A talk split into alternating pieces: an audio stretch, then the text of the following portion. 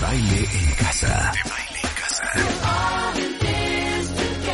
Nuestros especialistas, nuestra música, los mejores contenidos, la información precisa y muchas alegrías.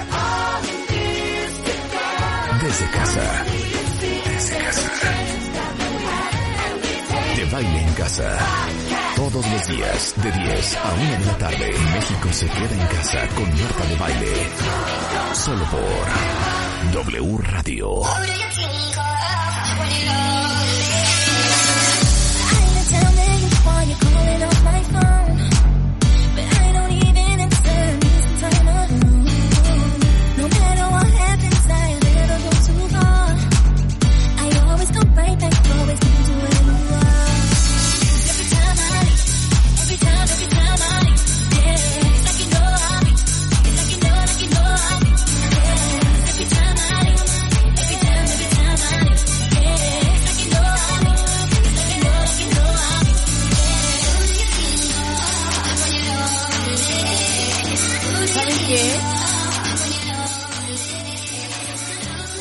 jueves y el cuerpo lo sabe, cuenta bien. Entonces me gustó esta canción, Rulo, se llama Who Do You Think Of? y eh, M.O. en Sax Samuel. Muy buenos días, Rebeca, ¿cómo amaneciste hoy? Me encantó como dijiste Samuel, es como Raphael. Es como Raphael. Samuel. Sax Samuel. Raphael, ¿cómo amaneciste, Rebeca? En este día Me se gusta, encuentra me gusta del coronavirus. En este, en este día 128, de los más tres que llevábamos. Muy Exacto. bien, alegría, corazones, cómo no. 5.847 casos confirmados, eh, lo cual significa que estimados tendrían que multiplicar eso por 8.2. Y eso Sí. te da el resultado de 47.945. Más 11.717 sospechosos, 449 muertos. Eh, en Estados Unidos ya van por 639.733 contagiados. En el mundo, 2.078.000. Y bueno, hoy tenemos un programa muy importante, cuentavientes, porque tenemos a Ana de la Reguera, vamos a hablar con Rafael Santandreu, vamos a hablar con Fernando Sotogey sobre lo que tienen que saber de sus créditos hipotecarios. Eh, pero ayer pululaba el rumor, inclusive esta mañana, de que en México ya se iba a anunciar la fase 3. Cosa que seguramente va a pasar, si no es que hoy, en los siguientes días. Y aprovechamos y nos adelantamos para que todos ustedes sepan lo que significa esta fase 3 y quién mejor para explicarlo que el doctor Francisco Moreno, es internista infectólogo del eh, Hospital ABC eh, de la Universidad de Texas en San Antonio, jefe de medicina interna del Hospital ABC y miembro del International AIDS Society, pero lo más importante de todo es que es el infectólogo de cabecera de este programa. ¿Cómo estás, Francisco?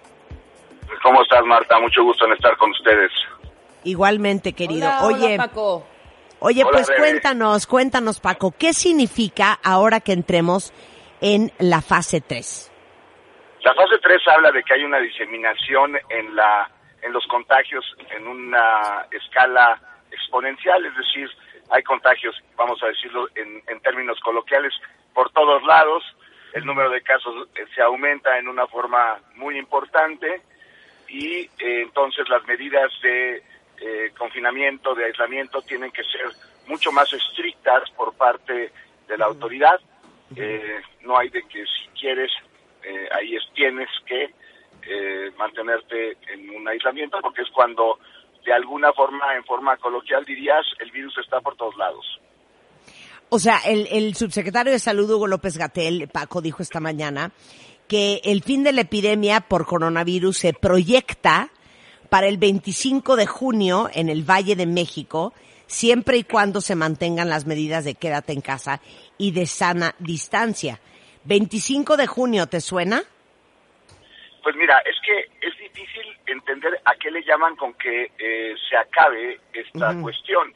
Porque, a ver, el virus va a estar circulando en el mundo probablemente por unos dos años más. Es decir, hasta que no haya una vacuna, no haya un medicamento o la población mundial esté inmunizada, pues entonces el virus no va a dejar de circular.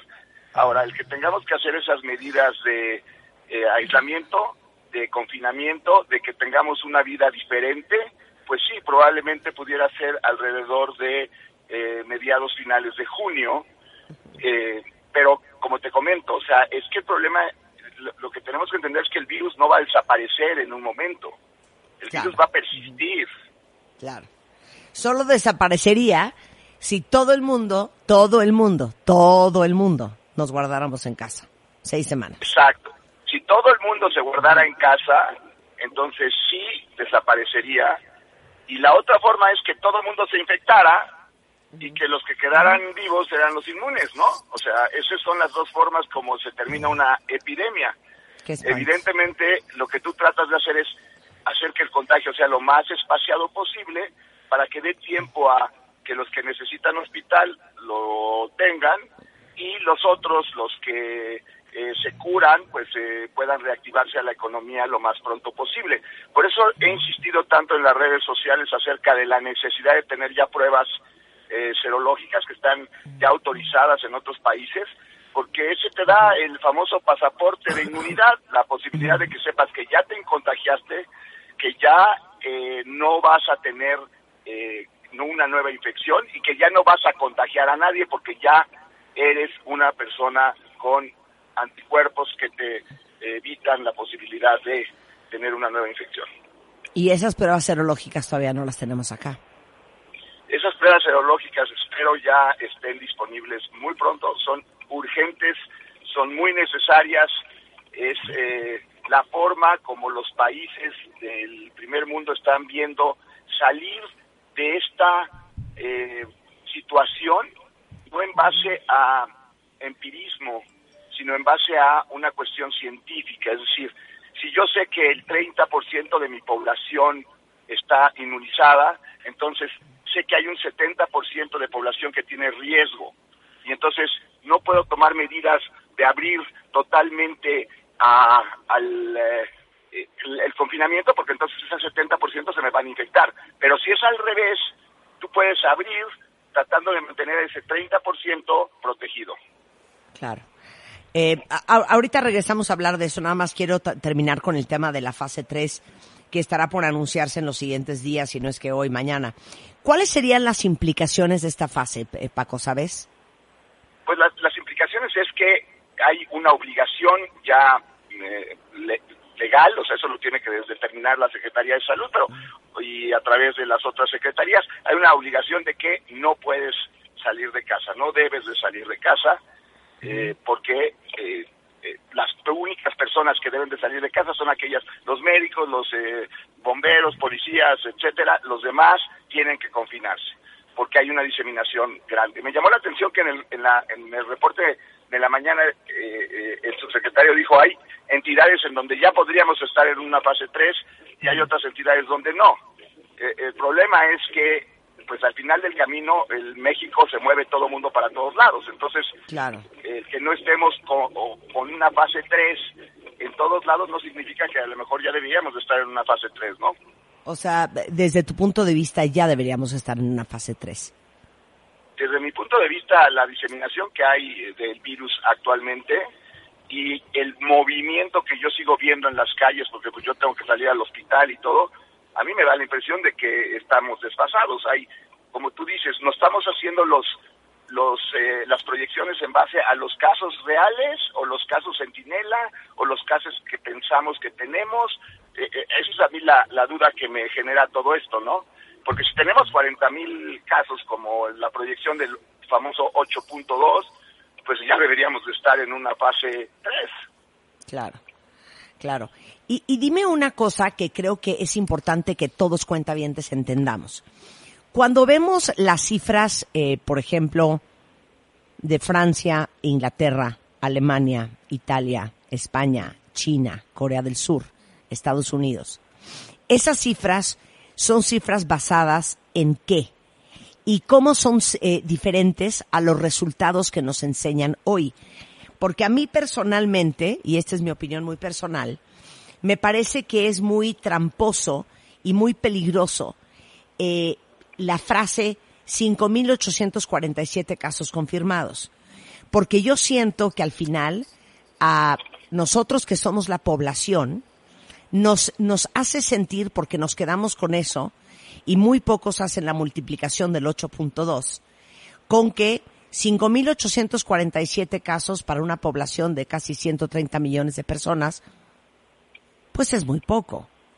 Y eso no, lejos de, de asustarme o de concientizarme, no me deja dimensionar el tamaño del problema y por ende eh, reaccionar como debería de estar reaccionando. ¿Me explico? Claro. De acuerdo. Mira, te voy a dar un dato para que me entiendas la importancia de conocer los números. Alemania es el primer país en donde se va a empezar a restablecer la, el trabajo, la, eh, eh, se va a retirar el confinamiento de una forma gradual. ¿Qué han hecho los alemanes? Tienen 21 mil pruebas por millón de habitantes. 21 mil. Entonces, ellos detectaron los sitios en donde hay infección, confinaron esos sitios los 14 días, esos ya están inmunes, los demás, al, al no haberse expuesto a los demás, los logras tener protegidos. ¿Qué es lo que sucede? Que empiezan a salir 21 mil eh, pruebas por millón. México tiene 313 pruebas por millón. Entonces, no sabemos la verdad de la cantidad de contagiados que hay en el país. Esa es la verdad. Lo están basando en un modelo matemático que no sé eh, qué tan efectivo vaya a ser en una enfermedad, en una pandemia, en donde hay una variación biológica del paciente que pasa totalmente asintomático pero contagia al paciente que se muere. Entonces, esa, esa es la angustia de algunos sectores de la comunidad científica en donde estamos asumiendo, no estamos sabiendo. Claro. Eh, justamente eh, hablábamos eh, antier con eh, Malena Madero. Y Male Madero, a quien seguramente conoces muy bien, eh, jefa de nefrología, de cardiología, nos daba los comparativos de cuántas pruebas se están haciendo por millón de habitantes en diferentes países. Y, y nos preocupó muchísimo porque nos damos cuenta que no estamos haciendo suficientes pruebas y por ende, pues los resultados son bastante eh, aproximados eh, y, y a lo mejor un poco distantes de lo que podría ser la realidad. En Estados Unidos, ¿qué se están haciendo? ¿Nueve mil y cacho de pruebas por millón de habitantes? Y han sido criticados porque consideran que es un número inferior al que se necesitaba por el retraso que hubo en la, en la utilización de pruebas. Es decir, solamente Alemania y Holanda están arriba de los 20. O sea, 20 mil, 21 mil Alemania y 21 mil 500 Holanda. Y son los países en donde se ha logrado contener mejor esta pandemia. Entonces, yo no, no me queda claro cómo con 313 pruebas por millón de habitantes que tiene México, 313 comparadas con 21 mil, Sí, sí, sí. ¿cómo sí. podemos saber realmente lo que pasa? Claro, totalmente, totalmente. Qué, qué, qué- de verdad, qué preocupación. Em, Ni siquiera con la... Espérame, Marta, déjame preguntarle esto a Paco, que yo tenía la duda ayer, porque el subsecretario también dijo que las cifras de los muertos, eh, desafortunadamente, eh, esas sí eran súper contabilizadas. Habían de- dentro de este número algunas cifras que podían ser por otras causas, ¿no? Pero este número que sí está contabilizado y que me imagino que sí llevan una perfecta, un perfecto conteo, no te puede dar como una visión de, ok, hay tantos contagiados, siguiendo como la línea de contagio entre los leves y los muy graves, ver, hacer como una estadística de esto y poderlo sacar a partir de los muertos. Que eh, te, te voy a decir algo que es triste, pero es real. Si tú no haces pruebas, vas a tener pacientes que se mueren de situaciones que tú no supiste que es COVID. claro. Claro. O sea, Sí, llega un sí, paciente sí, con insuficiencia respiratoria, se muere y no alcanzas ni siquiera a saber si fue COVID o fue otra cosa. Entonces, Claro. de ahí vienen el que puede haber diagnósticos alternativos a la muerte de COVID, no porque lo quieran ocultar, sino porque tú Claro. como médico ni siquiera tuviste la oportunidad de saber si el paciente lo tenía o no. Claro. Es más, miren, hagamos matemáticas. La tasa de, de, mortalidad que tienen países como España e Italia, que estaban, eh, corrígeme Paco, entre el 10 y el 11% del total de contagiados, ¿no? Más o menos. Eso significa que si en México hay más o menos 50 mil casos, vamos a redondearlo, el 10% de 50 mil serían 5 mil muertes. Así es. ¿Cómo te vas a explicar que con un sistema de salud que, que no es una apreciación subjetiva, lo hemos visto en los noticieros, lo hemos visto en los videos, lo hemos visto en las quejas de enfermeras, de doctores que no tienen los insumos, que no están preparados, que no reciben de los sistemas de salud público toda la protección que deberían, que no están preparados las, eh, digamos que las áreas en el hospital especialmente para COVID correctamente. ¿Cómo vas tú a creer que México tenga una tasa de mortalidad del 1%? No me hace ningún sentido. Eh, o sea, seríamos de los países con la tasa de mortalidad más baja, casi como con Israel o como con eh, Corea, que son países que han hecho miles y miles de pruebas. No, hay una no. hay una correlación, ¿no? Eh, por, eso siento que estamos asumiendo, o sea, yo mi mi sentir de esta pandemia en México es estamos asumiendo, no estamos sabiendo. Claro. Estoy totalmente de acuerdo contigo. Este, eh, eh, ¿cuáles van a ser las medidas en la fase 3? Eh, pues que sea casi casi una, una regla, que nadie salga, que seguramente, como se lo pregunté hace tres semanas al doctor eh, Hugo López Gatel, ¿cómo van a asegurarse de que la gente obedezca? Eh, muchos este, asumen que tendrán que ver con eh, la policía y el ejército, para este reforzar que estas medidas se cumplan, pero tiene que ver con a lo mejor limitaciones de vuelos, cierres de fronteras, este eh, ¿qué, ¿qué, crees que sucede en esta fase 3, Paco? Es que tienes que disminuir el movimiento a, al mínimo, es decir, eh, seguramente se van a disminuir eh, vuelos, como tú dices, cierre de fronteras, eh, disminución de la movilidad en cuanto a que la gente no puede salir de sus casas. Eh, pero igual, o sea, cuando tú hablas de la fase 3 de otros países, han sido muy claros en lo que se va a hacer. Aquí todavía me quedan dudas de qué es lo que vamos a hacer y cuándo vamos a implementar esa fase 3, porque eh, si tú lo que haces es implementar una fase 3 en este momento, los resultados que vas a tener es en 14 días, porque la enfermedad se contagia y tiene un periodo de incubación que puede ser hasta de 14 días. Lo que tú haces ahorita tiene un reflejo en dos semanas. Y eso es lo que hay que entender. No es que hoy, la medida de hoy, tenga un impacto a las cifras de hoy. Tú lo que estás previniendo es lo que va a pasar en dos semanas. Entonces, si estás basando lo que vas a hacer en base a lo que tienes ahora, que además, pues lo asumes, no lo sabes, pues eh, eh, entonces en dos semanas, pues vamos a saber realmente si las medidas que se están haciendo ahorita son las adecuadas. Claro. A ojo de buen cubero, Paco, por tu experiencia, por la cantidad de casos de COVID que has tenido que manejar, eh, ¿qué tan infectado está México? Yo creo que está muy infectado y además no sabemos tampoco el número exacto de casos asintomáticos. Eso no se sabe en el mundo. Con las pruebas serológicas lo sabremos. Eh, yo creo que está muy infectado y yo creo que hay una diseminación ya del virus muy importante. Eh, pero igual, desafortunadamente, aquí es lo que yo puedo asumir. Yo quisiera no ser yo el que diga yo creo, porque pues eso es, es muy difícil. Eh, ayer eh, había un reporte en Atlanta, en Emory, de un doctor mexicano que trabaja allá, que es muy brillante, Carlos del Río, que él consideraba que había siete casos asintomáticos por cada caso real.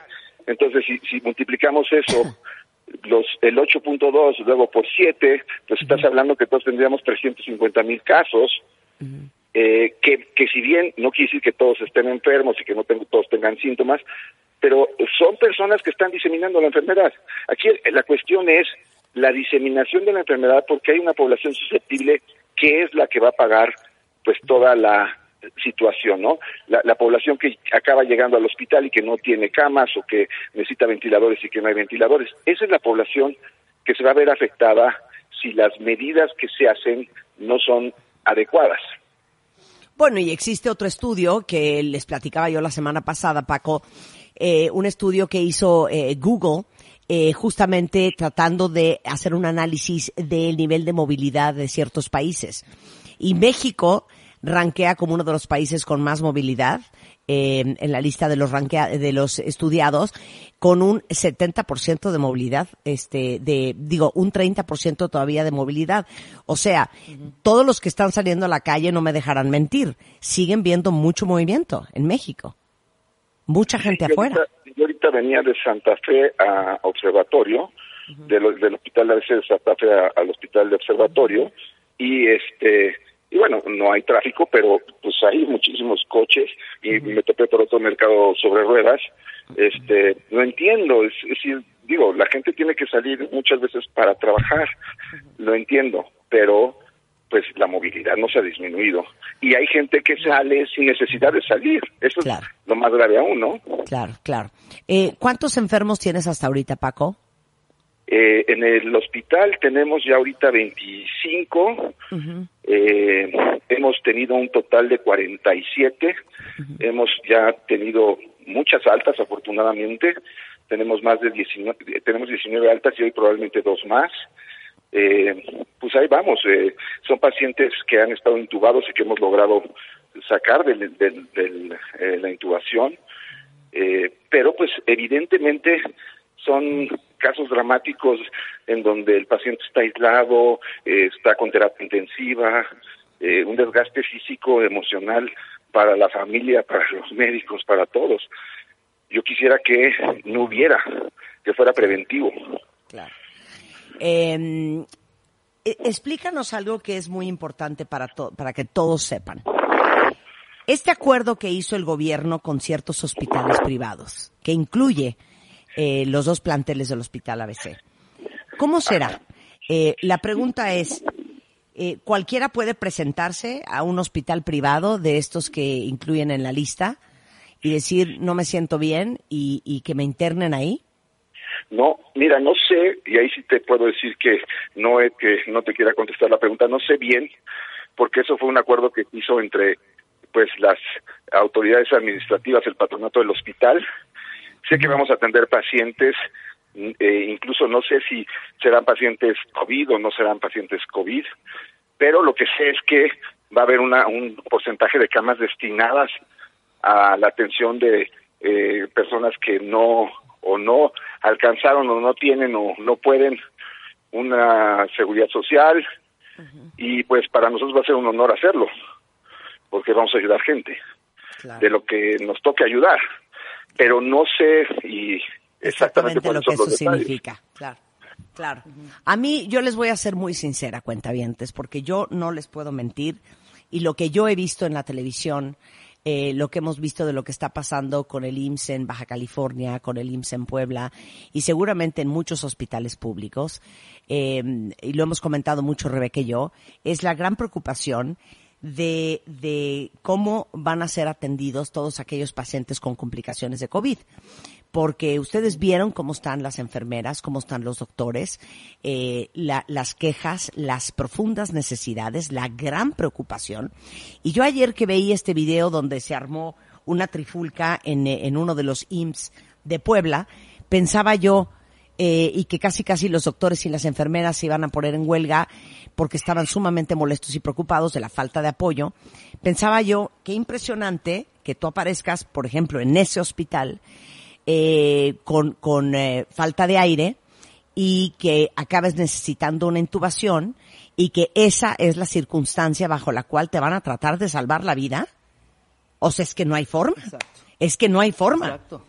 Porque, bueno, todos quisiéramos poder irnos al hospital inglés, ¿no? Y al hospital Ángeles y a los grandes hospitales privados del país y poder pagar las cuentas que esto implica. Este, pero esa no es la realidad de un altísimo porcentaje de México.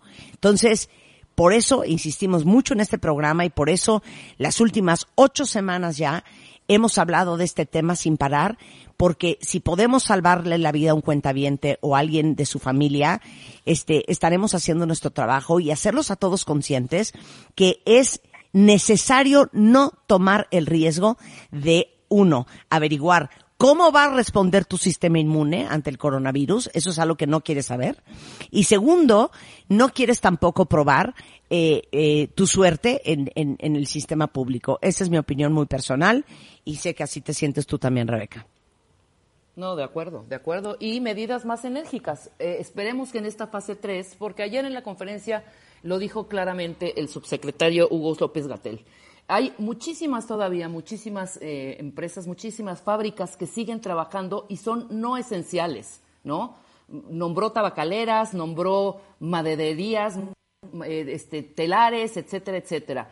A estas, eh, y lo dijo claramente, eh, con este tipo de, de compañías que no están acatando las reglas, va a haber cierre total, ¿eh? Van a Claro. estar clausuradas. Claro. ¿no? Es más, aquí en Paco- la Benito Juárez, Marta, Ajá, en la delegación sí. Benito Juárez, porque cada uno de los alcaldes está haciendo sus medidas, ya es por lo pronto, bueno, está pasando evidentemente el camioncito con los anuncios invitando a la gente a meterse a sus casas, pero ya es obligatorio el uso de los cubrebocas, como va a ser mañana en el metro, por ejemplo. Claro, claro. Pero ahorita le voy a hacer una pregunta a Paco para que se vayan todos para atrás. De hecho, eh, mañana en todo el sistema de transporte colectivo se va a empezar a repartir un millón de cubrebocas entre los usuarios. Este, y a partir de mañana ya es obligatorio eh, viajar en el metro de la Ciudad de México. Esta es la antesada Exacto. la de la fase 3 con, con cubrebocas. Pero a ver, Paco, quiero que le digas una cosa a toda la audiencia. En el peor de los escenarios, pensemos que te tuvieron que entubar y que estuviste entubado, ¿qué serán? ¿Cuántos días normalmente está una persona entubada? ¿Siete días? Aproximadamente, no, es con esta enfermedad el tiempo de intubación habitualmente es más prolongado. A veces es de 10 a 14 días e incluso hay países en donde lo que se hace es tratar de hacer una traqueostomía temprana para evitar intubación prolongada. Por eso se habla de un 50% de mortalidad de pacientes intubados. Eh, el llegar a la intubación es, es una situación muy grave. Tú lo que lo que tienes que tratar de evitar es eso, eh, es no llegar a esa instancia. ¿Cuántos días pasa un paciente complicado de coronavirus en el hospital? aproximadamente dos semanas y hay casos en donde se prolonga. Mira, en eh, comparado con Seattle, que nosotros estamos haciendo estadísticas similares a lo que están haciendo en la Universidad de Washington en Seattle, este, allá tienen 18 días de internamiento como promedio, aquí nosotros estamos teniendo 13. Eh, de todas maneras, si tú ves eh, y tienes un número de camas en donde el paciente que llegas está 13 días, pues es un bloqueo de cama muy importante, no es como una Claro, cirugía claro. ambulatoria de que entra, Claro, se trata y se va. Entonces, ese bloqueo de camas es lo que hace que se sature esta enfermedad es- eh, eh, y se colapsen los sistemas de salud, como pasó. Y, y no hablo nada más de México, se ha pasado en el mundo, o sea, no es una Sí. cuestión nada más de México, es del mundo. Es, es la, la, la falta de preparación que tenía el mundo para esta pandemia, ¿no? Claro. Mi pregunta es, Paco, ¿cuánto cuesta esa cuenta de hospital? No sé, ahí sí te digo que no, no, no lo sé, pero es una, evidentemente es un cuidado de terapia intensiva y es un, es una, una medicina muy costosa, muy, muy costosa. ¿Un millón de pesos? Eh, diarios. no, no sé, la verdad es que no te puedo decir cuánto, pero este, es sí un dineral, es- Marta. Es un A lo que voy es que es, es un dineral. Tenemos un amigo que tuvo neumonía, eh, salió negativo eh, por coronavirus, pero muy probablemente sentimos que lo tuvo. Estuvo, eh, que cinco o seis días en el hospital, Rebeca, y no necesitó, evidentemente, terapia intensiva ni nada de esto. Estuvo en, en un cuarto normal, pero recibió oxígeno y fue una cuenta de casi medio millón de pesos. Sí. Entonces, a lo que voy, hablando- cuentavientes, Aquí es estás hablando de terapia intensiva, o sea, de, Claro. de ventilador y todo. La verdad es que es una medicina cara y es una medicina cara en todo el mundo. O sea, por Claro. eso el colapso y, y el problema que hay del gasto en salud que hay actualmente por no haber invertido en salud previamente. Claro, claro. Eh, tengo eh, muchas preguntas. eh, antes de que te vayas, te, pregunto eh, nada más un par, Francisco.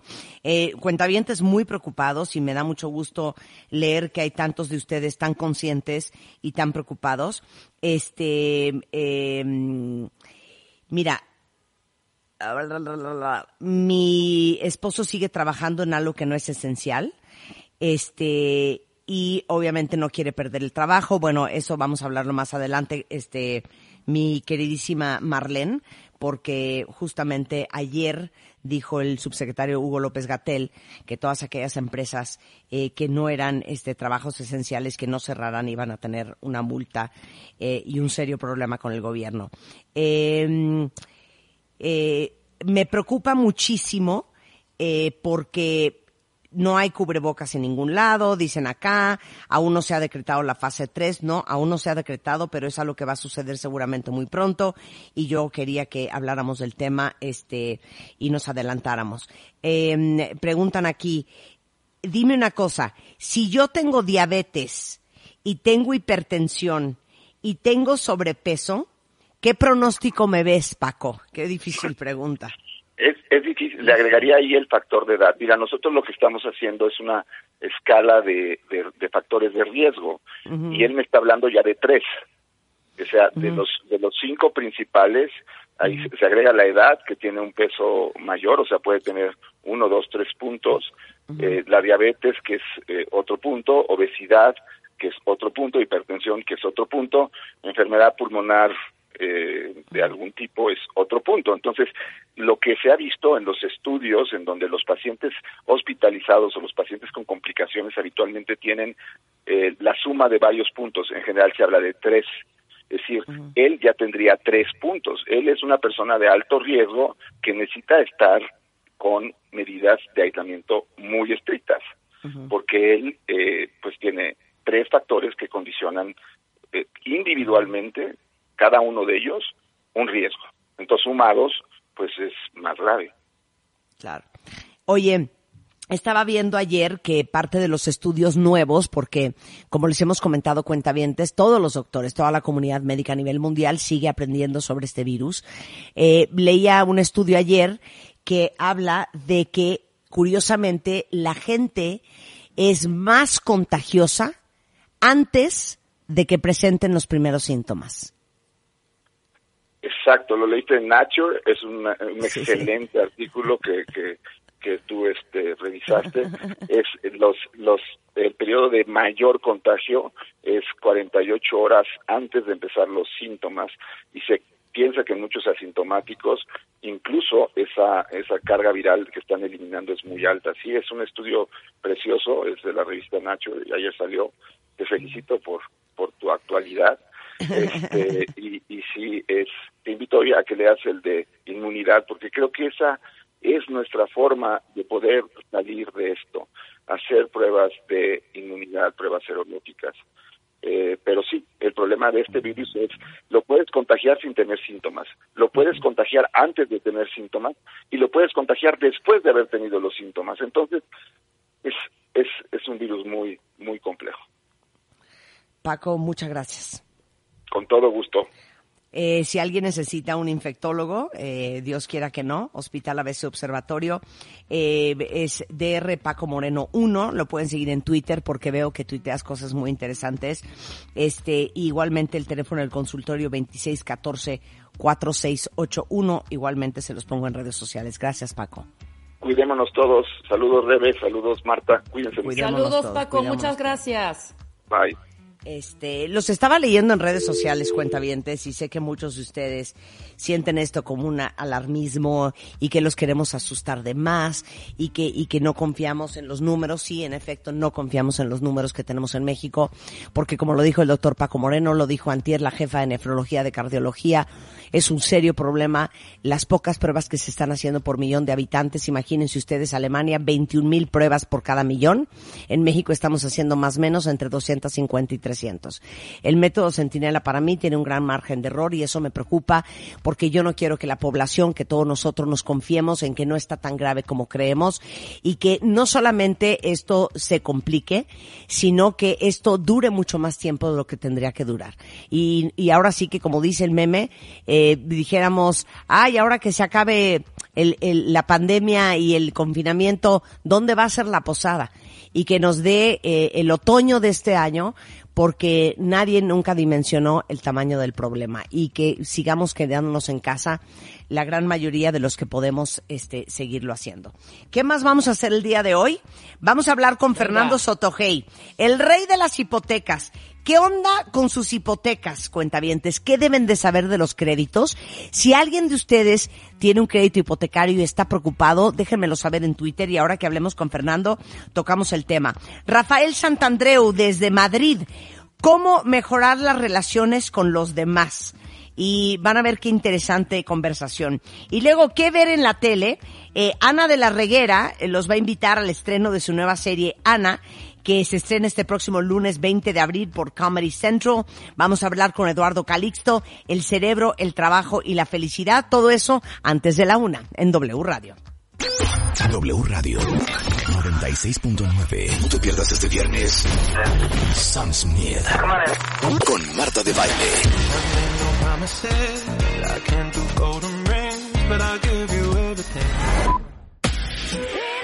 She's prancing, she's da da da da dancing. Estamos donde estés. Marta de Baile al aire solo por W Radio 96.9. Estamos de vuelta. Oigan, cuentavientes, cambiando de tema, ayer estábamos hablando de, eh, de la piel con eh, Polo de Velasco, nuestro dermatólogo. Oigan, no fue antier. Ayer me llegó mi, mi kit de belleza y me dijo que ¿Ah, un chorro de cuentavientes se lo compraron, sí. Y de hecho, el, el tratamiento del pelo del cual estaba hablando Polo antier, eh, que se llama, ah, qué mensa estoy. ¿Cómo se llama el tratamiento? El punto es que ahorita Oh. les digo el nombre, pero me lo hice anoche y no saben qué bueno está, ¿eh? Le hablé a Polo y le dije, oye, qué maravilla esto que me mandaste.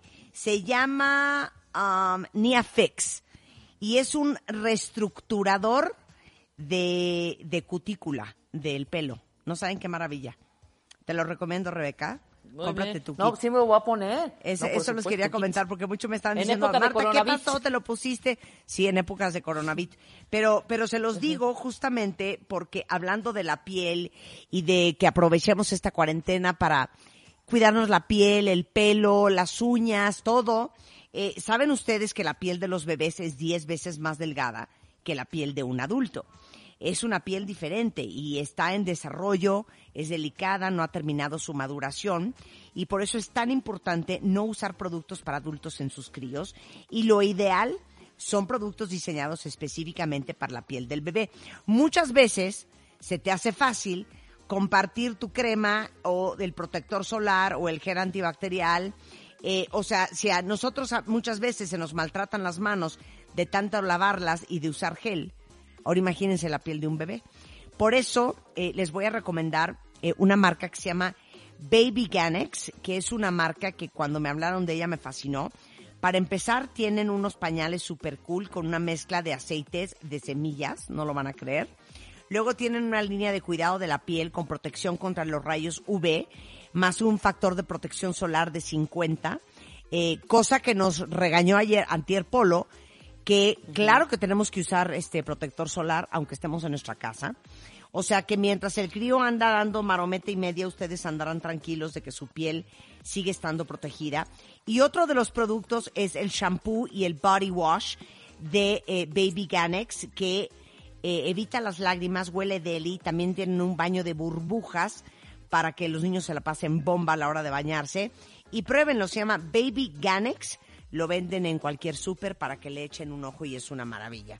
Y cambiando de tema, les dije que ahorita en redes sociales me mandaron sus preguntas sobre sus créditos hipotecarios, porque tenemos al rey de las hipotecas, Fernando Sotogey, fundador de Tu Hipoteca Fácil, empresa líder en servicios de asesoría patrimonial hipotecaria, y justamente a lo que viene es ayudarles a todos ustedes para explicarles lo que tienen que saber sobre sus créditos hipotecarios. ¿Cómo estás, Fer?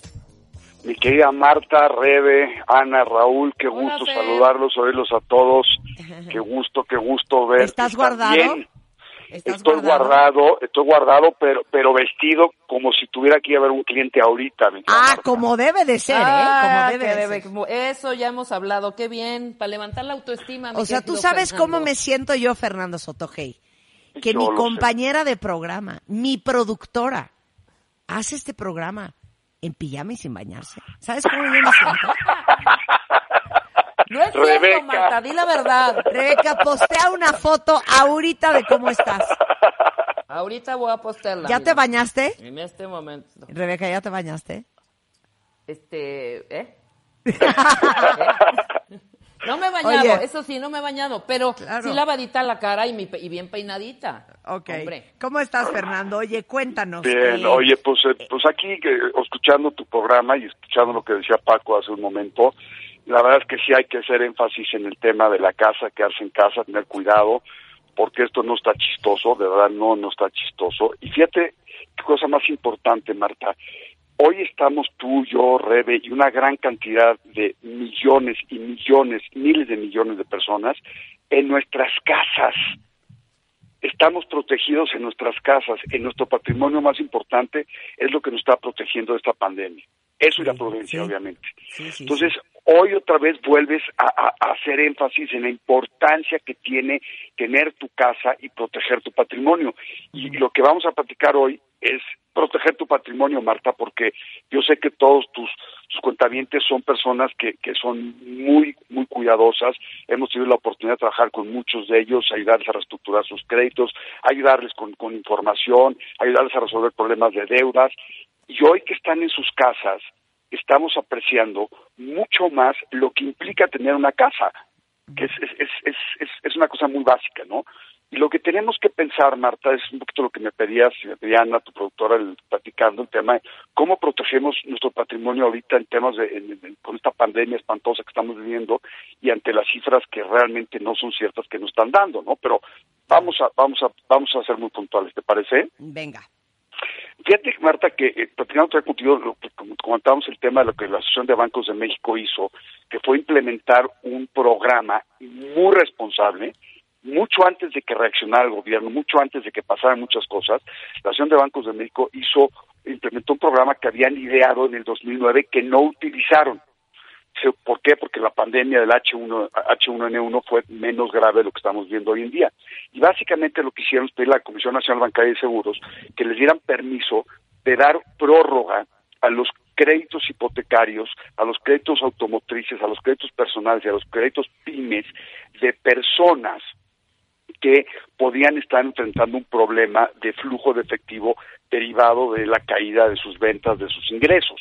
Ajá. Y en esencia lo que están haciendo, Marta, que es una maravilla, o sea, de verdad, quiero hacer énfasis en que esto nunca lo habíamos visto en México, que la Asociación de Bancos de México tomara una, una, un liderazgo de este nivel en beneficio de las personas y por supuesto que en beneficio de ellos, y ahorita explicamos por qué, pero básicamente lo que dijeron es, a ver, si tú tienes un crédito hipotecario y contrataste antes del 28 de marzo, un crédito automotriz, un Antes crédito del personal, 28 de marzo. antes del 28 de marzo, tus tarjetas, lo que quieras, te damos chance de que siguiendo un procedimiento muy sencillito de meterte a la página de- de- del, del banco o hablando a un número de teléfono en particular dependiendo del banco, des- nos notifiques que necesitas ayuda.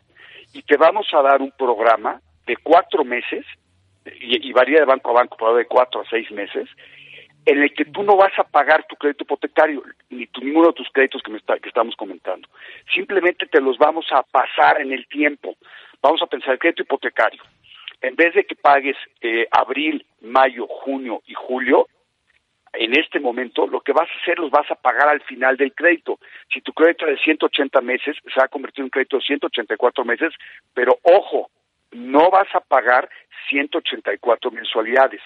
Vas a seguir pagando tus 180 mensualidades, no vas a tener un costo financiero adicional, no vas a tener un costo adicional de seguros, no vas a tener un costo adicional de absolutamente nada, Marta. Y eso O sea, es muy no te va a responsable. afectar tu buró de crédito, Cero, no vas Marta. a tener intereses moratorios ni nada más. Cero, Marta, cero, Marta, cero. Y eso es muy fregón porque al final del día lo que está haciendo es reconocer a sus clientes que les agradecen sus clientes, que apoyo en esta situación este, delicada que estamos viviendo, pero, lo, pero también al mismo tiempo el banco lo que está haciendo es protegerse, porque si hay incumplimientos, esos incumplimientos no se convertirían en clientes morosos y el banco no tendría que reservar. Entonces, de alguna forma, esta medida ayuda eh, principalmente a los clientes, ¿no? Porque los protege ante una situación adversa como la que estamos viviendo, pero además el banco, al no tener clientes morosos en estos cuatro meses, lo que genera es que tampoco tenga que destinar reservas y una serie de mecanismos que le quitan este, capacidad de seguir originando créditos. Entonces, es una de esas medidas fregonas que se originaron en el 2000, 2009, que se implementan 11 años después, pero es la experiencia, Marta. Es esa experiencia que te da estar en manos de gente que sabe lo que está haciendo y entonces el efecto es fregoncísimo.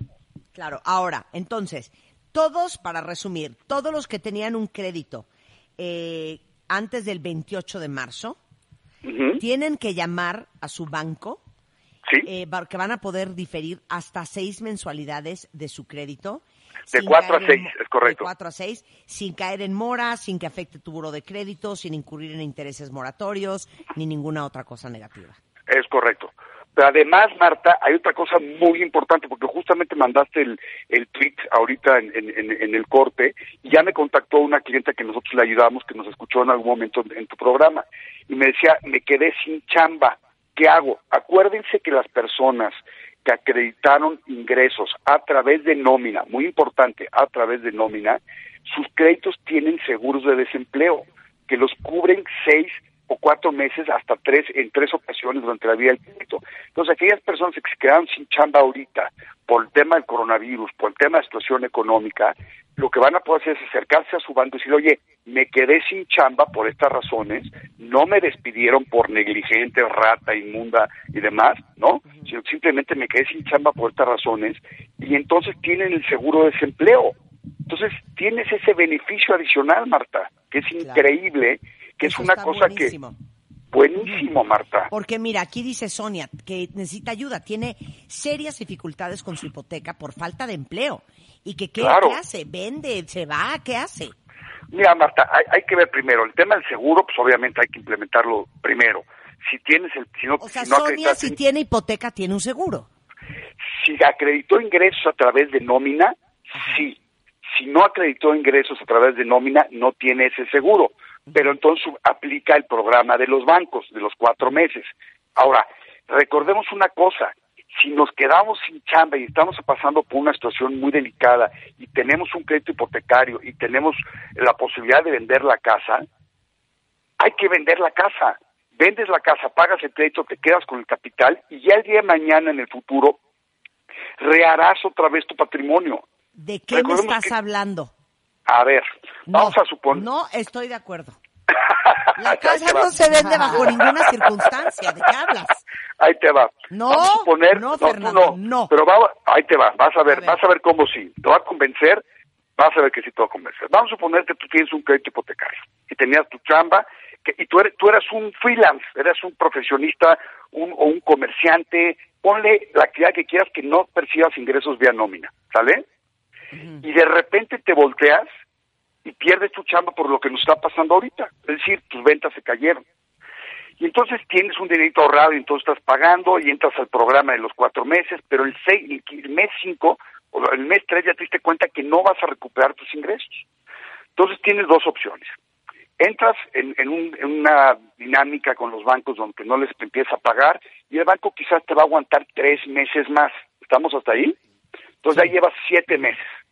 Y el banco pues ya te va a empezar a afectar tu buro de crédito, el banco se va a portar buena onda contigo porque los bancos no quieren llenarse de propiedades, pero te a decir, oye, tenemos que regularizar esto, tenemos que hacer esto, y al cuarto mes el banco te dice, oye, ya no te puedo aguantar, te voy a tener que demandar, ¿no? Te tengo que demandar porque pues tengo que recuperar mi lana, yo no puedo, yo banco no puedo quedarme con, con, con, con una cuenta por cobrar de este tamaño y, y, pues no es mi negocio. Entonces, el banco te dice, pues te voy a tener que demandar, y te lo dicen en buena onda, no te lo dicen en mala onda, ¿eh?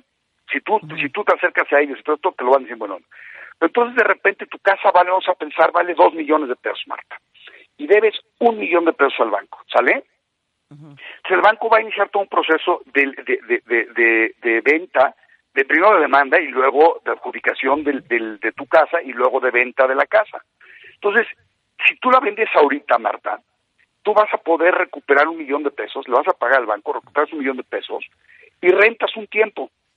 Pero si tú te vas al pleito y llegas al remate, entonces el banco quizás saca al remate tu casa Bueno. en un millón Bueno, seiscientos. Por, Por eso, Eh, Sotoge. Esos son en casos extremos de espanto. Exacto, Bueno. en casos extremos, por eso, pero hay que, hay que abrir, hay que abrirles la posibilidad a todos nuestros radioescuchas, a todos los cuentavientes, porque tus cuentavientes te, te hacen caso, Marta. Te hacen caso y, y eres una persona que afortunadamente te has informado, siempre has informado, pero ahorita has hecho una labor de información muy importante. Entonces, tenemos que decirles que hay opciones y que no que, que no entren en desesperación, ¿no?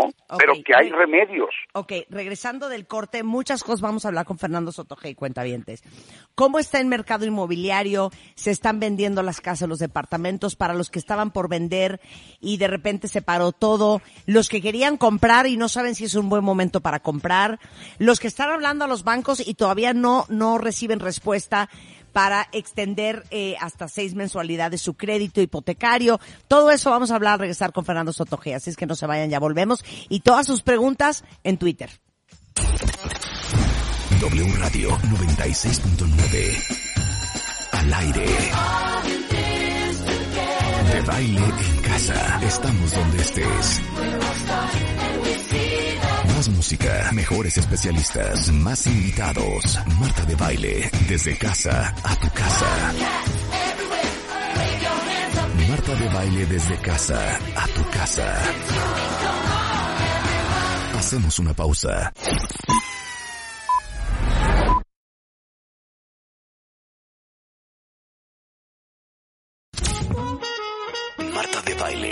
Solo por W Radio One more time. 96.9. Estamos donde estés. Estamos de regreso en W Radio, son las 11.12 del día. Y eh, Fernando Sotogey, experto en hipotecas, fundador de Tu Hipoteca Fácil, que es la empresa líder en servicios de asesoría patrimonial hipotecaria, les está aconsejando para todos los que tienen créditos hipotecarios. Ya nos explicó que todos los que adquirieron una hipoteca antes del 28 de marzo pueden hablar con su institución y negociar, diferir hasta seis mensualidades su crédito sin que esto eh, signifique mora, afectar tu boro de crédito, incurrir en intereses moratorios, etcétera, etcétera, etcétera. Eh, hay muchísimas preguntas en redes sociales, Fer, me imagino que las estuviste viendo durante el corte comercial. Así es, mi querida Marta. De hecho, ya empecé a contestar algunos ya, eh, algunos tweets ya empecé a contestarlos. Hay unas dudas enormes. Y si quieres, vamos vamos eh, vamos empezando por, por, por lo que estábamos platicando y luego nos vamos a comprar y vender y demás. ¿Te parece? Venga, venga. A ver, los bancos obviamente ahorita se saturan con todas la- la- las llamadas que están teniendo de clientes de tarjetas de crédito, de automotriz, de pymes, personales y e hipotecarios. Entonces, hay bancos que ya han implementado el proceso, por ejemplo, Santander lo ha implementado en línea, y entonces es, es muy ágil y es muy, muy, muy bueno el, el, el proceso. Hay otros bancos que no son tan ágiles y ni modo, tendremos que estar pegados al teléfono o ir literalmente a una sucursal para decirles, oigan, quiero yo implementar este programa. A ver, que quede claro, por ahí leí un mensajito que decían, es que el banco, eh, creo que era Scotiabank en particular, no es opcional, es un programa que todos los bancos han tomado. No es un tema de que el banco quiera o no quiera. El banco, todos los bancos lo ofrecieron abiertamente. Algunos bancos fueron más allá, como el caso, por ejemplo, de HCBC o de o de Citibanamex, donde donde han dado más condiciones favorables para sus clientes. Pero es un tema que por lo menos son cuatro meses. Entonces hay que tener paciencia y, y estar en contacto con el banco, con tu banco. Si no te contestan el teléfono, hay que ver el tema directamente a una sucursal. Y si no te están re- respondiendo a la sucursal entonces escríbeme es que nos escriban a mi, a mi WhatsApp o a mi, o a mi Twitter y yo con mucho gusto los referiré con personas que los van a ayudar para que les, para que puedan este resolver este tema ojo Es Fernando Son Sotogey, miles eh, arroba y Fernando miles. Sotogey. Ujú. Sí, arroba Fernando Sotogey. Y son miles y miles y miles de personas que lo están haciendo al mismo tiempo. Entonces, un poquito de paciencia, ¿no? Ok. Este, pero, pero es algo que se va a dar, mi querida Mar. Es algo que se va a dar. Ok. Eh, ¿Nos puedes hablar de los que tienen crédito con Fobiste e Infonavit? ¿Te están dando alguna prórroga, sabes? Mira, no, no hay prórroga como tal todavía, pero lo que sí hay es que si fueron despedidos, recuerden que también tienen el seguro de desempleo. Tienen el seguro de desempleo de eh, el banco y tienen el seguro de desempleo del Infonavit. Entonces, es importante que lo usen si, si fueron despedidos. Prórroga como tal ahorita no hay. pero sí, sí debe de, me imagino que van a implementar algún programa un poco más agresivo, ¿no? Lo que pasa es que la banca esto ya lo tenían, digamos, eh, planchado desde el 2009 y la implementación fue muy sencilla. Y entonces eso pasa cuando tienes un grupo de profesionales que tienen muy, muy, muy sensible lo que está pasando en el mercado, ¿no? Ahora, Oye, muchos dicen, oye, estamos tratando de, eh, de buscar a nuestro banco, me dijeron que me iban a llamar, ya se va a vencer el siguiente mes y no he sabido nada de mi banco. Mira, es importante lo que te decía, que, que las personas estén sobre el tema, sobre el tema. Vuelve a hablar, hablando- vuelve a hablar vuelve a entonces, hablar, claro. hasta, hasta, hasta que el dedo se te, se Miren, te borre la dice mi mamá, el que no llora no mama. Exacto, tal cual. Ok. Eh, Tal cual. eh, hay- es que hay muchas preguntas, pero a ver. Sí, no, son miles. eh, Pero hablemos y, de y me vas a tener muy ocupado todo el día de hoy contestando. Sí, ustedes torturen a Fernando Sotogé en sus redes sociales. Está en su casa y no tiene nada mejor que hacer. Entonces mándenle un mail, arroba, digo, un tweet, arroba Fernando Sotogey o arroba tu hipoteca fácil. Se acabó la, la babosada. Tal Oye, cual, Fer, tal cual. eh. ¿es buen momento para comprar y qué está pasando Mira. con la venta? Mira, es, es un momento atípico. Antes del coronavirus, por el tema del de crecimiento que teníamos, la recesión la que estábamos viviendo, evidentemente eh, no había suficiente vivienda y suficientes compradores. Entonces estamos viviendo lo que yo llamo un mercado de compradores atípicos, donde hay muy pocos compradores, o había muy pocos compradores, pero había también muy pocas casas. Entonces los desarrolladores que necesitaban hacer líquidos todas sus inversiones, optaron por la opción de bajar ciertos precios para terminar con los proyectos que estaban ejecutando. Y al mismo tiempo hay personas que necesitaban recursos para su negocio, para liquidar X y circu- circunstancia, y entonces bajaron los precios. Entonces ahorita es un mercado de compradores. Una persona me comentaba ahorita en Twitter que, que nos escuchó que quería vender su departamento o su casa para irse a vivir a Mérida o a, o a Monterrey. Y la respuesta que una vez le damos, la aprovechamos para darle a esta persona, es una chava muy buena onda, le decía, la respuesta es muy simple, es depende, porque si tú puedes vender tu casa hoy en un buen precio, seguramente cuando vayas a Mérida o a Monterrey a comprar tu casa, pues va a ser algo muy ágil para ti porque vas a poder tener condiciones de negociación muy favorables a ti como compradora. Pero al mismo tiempo, si tú necesitas vender tu casa para comprar otra, es muy probable que la venta de tu casa estés en una posición desventajosa. ¿Por qué? Porque el comprador que llegues a tener, pues te va a decir, oye, pues hay muchas más otras casas vendiéndose y me están dando este, este, este, este descuento. Luego entonces, pues este, si no me das tú un descuento, pues este, me iré con otra persona. Entonces, hay que verlo caso por caso. La realidad de las cosas es que es un momento extraordinario desde el punto de vista financiero porque las tasas están a niveles que nunca antes habíamos visto. Por ahí había una eh, cuentaviente que decía que las tasas eran altísimas. No, las tasas de los créditos hipotecarios hoy en día están a niveles realmente bajísimos que no hemos visto en la historia en México. Y esto tiene que ver porque durante los últimos 10 años los bancos han hecho las cosas muy bien, han originado muy bien los créditos y al final del día la situación a nivel mundial, el costo del dinero a nivel mundial es prácticamente cero. Si tú ves las tasas de interés que se pagan en Estados Unidos, en Europa, en Asia, es cero. Y México las tasas de interés que están pagando todavía son muy bajas, pero mucho más altas de lo que están pagando allá. Entonces, eso hace que tengas condiciones de crédito muy accesibles hoy en día. Estás hablando de tasas de 8.50, 9.925, incluso algunos bancos en algunos créditos muy especiales tienes tasas abajo de 8, Marta, 7.98, 7.97. Entonces, es muy importante que las personas que van a comprar hoy solamente compren los que tienen ahorrados, lo que hemos platicado tú y yo mil veces en el programa, por lo menos el 20% del valor del inmueble, que tienen un ingreso seguro o más o menos seguro y que están comprando algo que pueden pagar cómodamente con hasta el 30% de su ingreso bruto mensual. Entonces, sí es un buen momento para comprar, sin lugar a duda. ¿Por qué? Porque hay muchas oportunidades, porque es un, un mercado de compradores atípico, porque es un mercado eh, especial que, que- que vale la pena explorar. Eh, entonces, como comprador, sí es un buen momento para hacerlo. Bien. Eh, muchos preguntan aquí, bueno, el tema del ISTE y del FOBISTE es, es muy, de, de- perdón, del Infonavit y el FOBISTE es muy común. Eh, otros dicen, oye, ¿qué pasa, Fernando, con los créditos con cajas populares y financieras? ¿Qué pasa con Créditos de cajas populares y Ah, financieras. cajas populares. Pues mira, las cajas populares no han hecho ningún anuncio particular de apoyo a sus deudores que yo sepa. ¿Por qué? Porque no, no, no, no forman parte de, eh, de, la banca como tal. Entonces, me imagino que algunas en algún momento harán algún tipo de ayuda a sus a sus clientes, pero realmente las cajas populares, además que yo sepa hoy, no hay ningún programa espacial que hayan implementado como lo hicieron los bancos, ¿no? Oye, aquí hay varios que dicen que su banco, dicen que puedes no pagar cuatro meses, pero sí te van a cobrar en forma diferida eh, posteriormente los intereses que generan esos cuatro meses. No, lo que te van a generar son los intereses de estos cuatro, o sea, estos cuatro meses lo que van a hacer es te los van a pasar al final de tu crédito. Lo que platicamos antes del corte. Si tú tienes contratado el crédito a 180 meses, tú lo que vas a acabar pagando son 180, o vas a seguir pagando 180 mensualidades, pero en 184 meses. ¿Me explicó? Es decir, estos cuatro meses va- hay una especie de stand-by o una especie de, de, de standstill o de, o de no pasa nada, no te cobro, entiendo, vamos a asumir que nos quedamos dormidos, ¿no? Y, y, y no hay problema por ese lado. Eso es lo que están haciendo los bancos. Bien, tienes un chorro de chamba en redes sociales, Fer, me da muchísima No, no, pena. una locura, O una sea que si te ibas a poner a limpiar tus coches o a prenderlos para que no se descompongan, lo siento.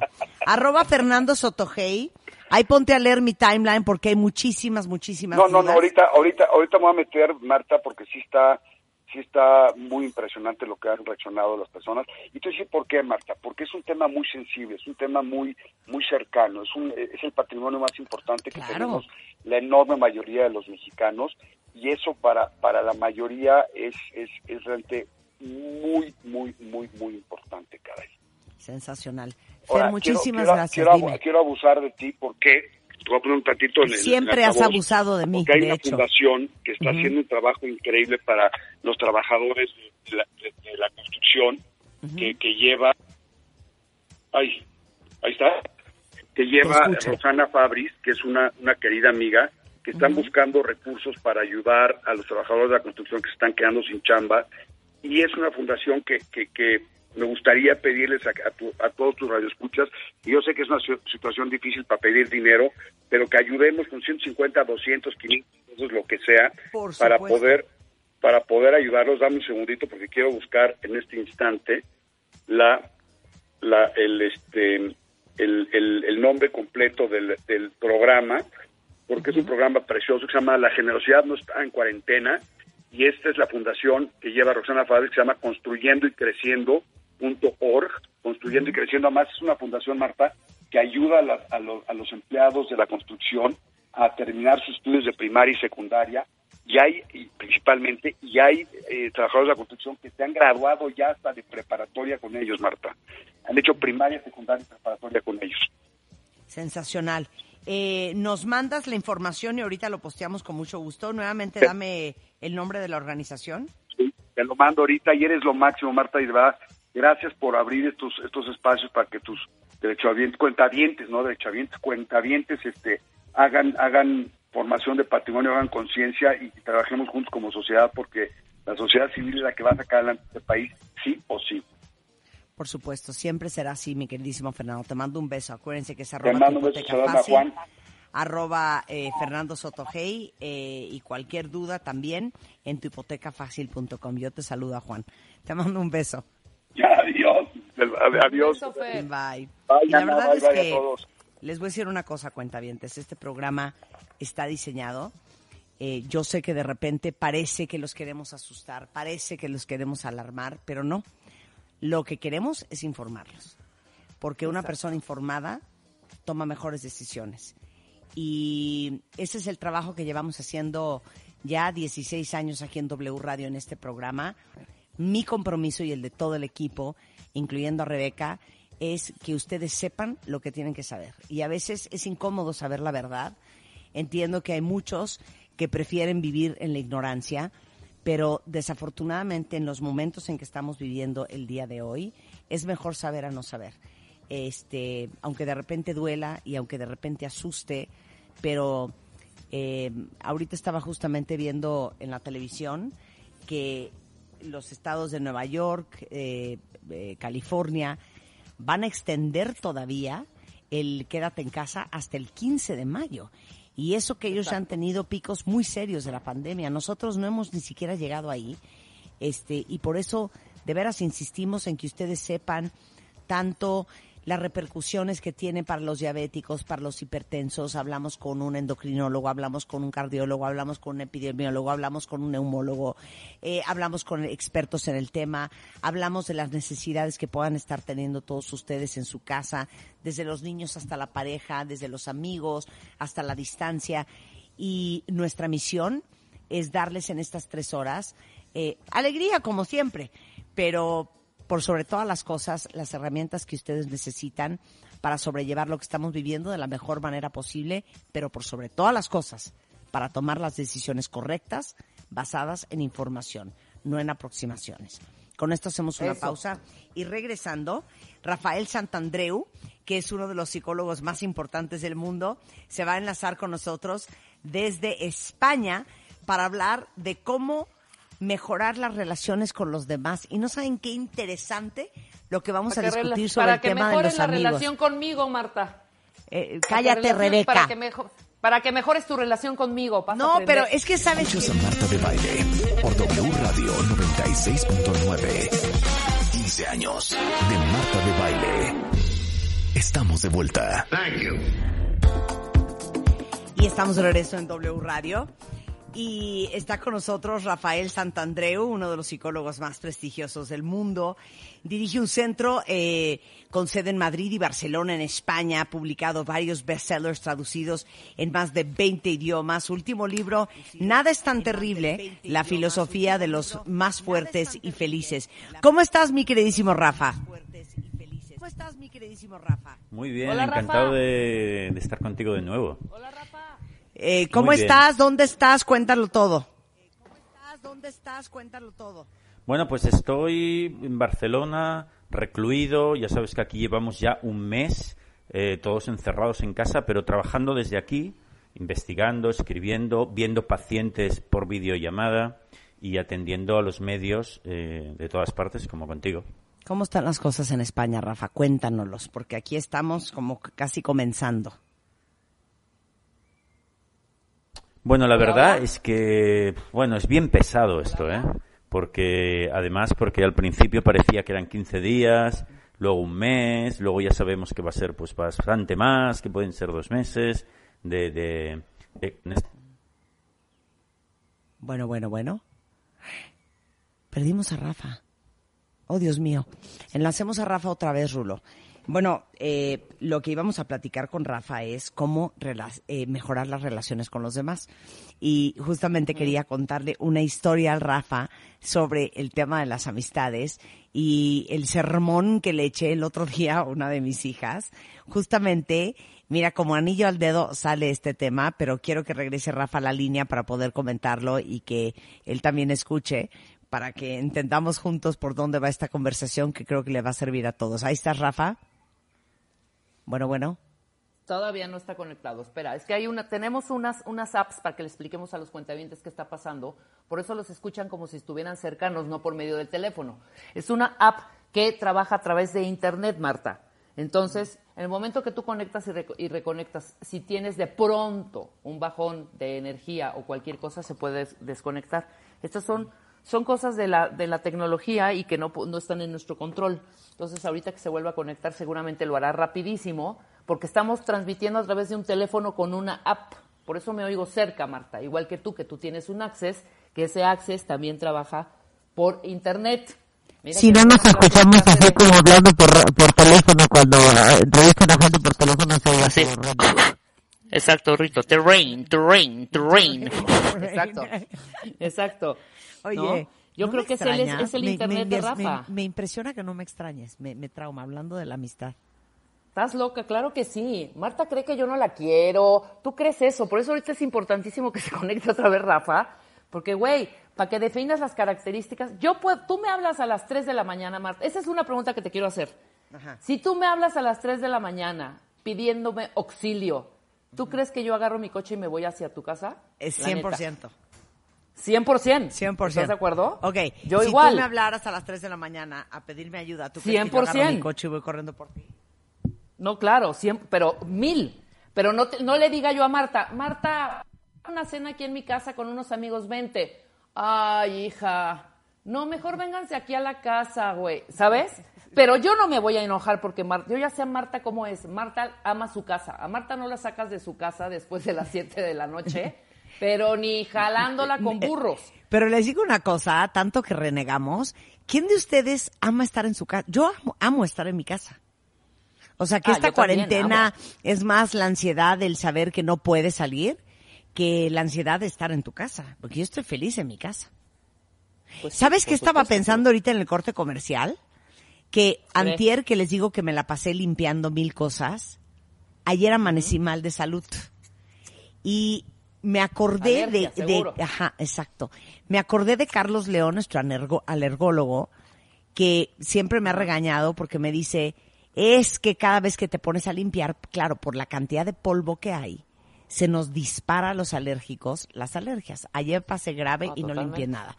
Entonces, ahorita pensé, hay Ya que Rafa.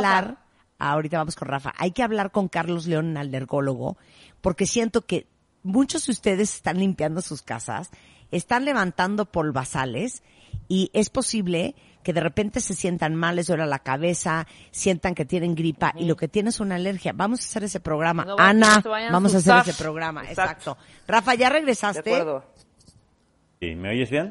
Sí, pensamos que Sí, te había sido para estamos. siempre. Fue horrible. Fue horrible. no, pues aquí estoy.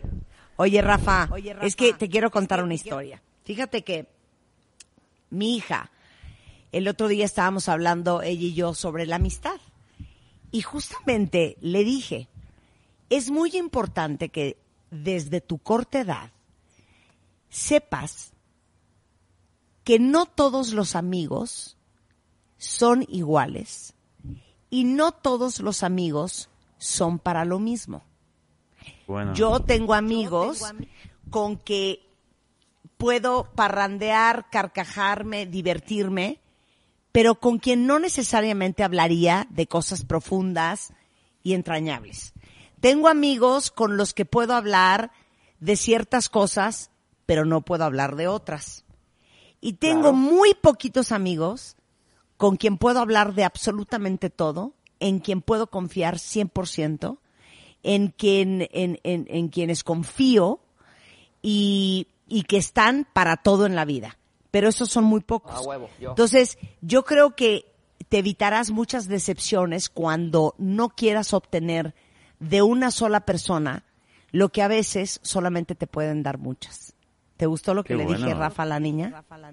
Pues diste en el clavo, que es precisamente una de las claves de, de tener los mejores amigos del mundo, eso es.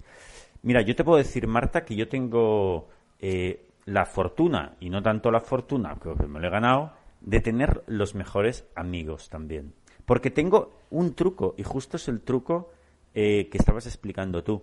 El truco es no eh, pedirle, el truco es pedirle a cada, a cada amigo tuyo, incluso familiar, a cada familiar tuyo, solo lo que él está acostumbrado a dar, lo que él es capaz de dar, lo que él es bueno para dar, pero no lo que no. Porque ¿qué sucede? Nos sucede frecuentemente lo contrario y ese es el error que cometemos, que es que le pedimos a nuestros amigos, a, nuestros, a nuestra pareja, a nuestros familiares que sean perfectos y eso es imposible. Fíjate que el amigo que todos los años se acuerda de tu cumpleaños y te llama y ese amigo no le pidas que un día a las 3 de la mañana lo deje todo para venirse contigo por- a, a consolarte, a tomar copas porque te ha dejado la novia o el novio. Ese no lo hará porque ese es muy formal, se va a dormir pronto, etcétera. Y en cambio, el amigo que lo dejará todo para venirse a las 3 de la mañana contigo a beber y consolarte, ese no se acuerda de tu cumpleaños. Entonces, ¿por qué? Porque cada persona tenemos cualidades positivas y otras que nos faltan. Todo el mundo.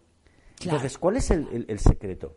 Pídele. O sea, e- es entender la amistad como un cuadro, como un collage de esos que se forman con diferentes piezas.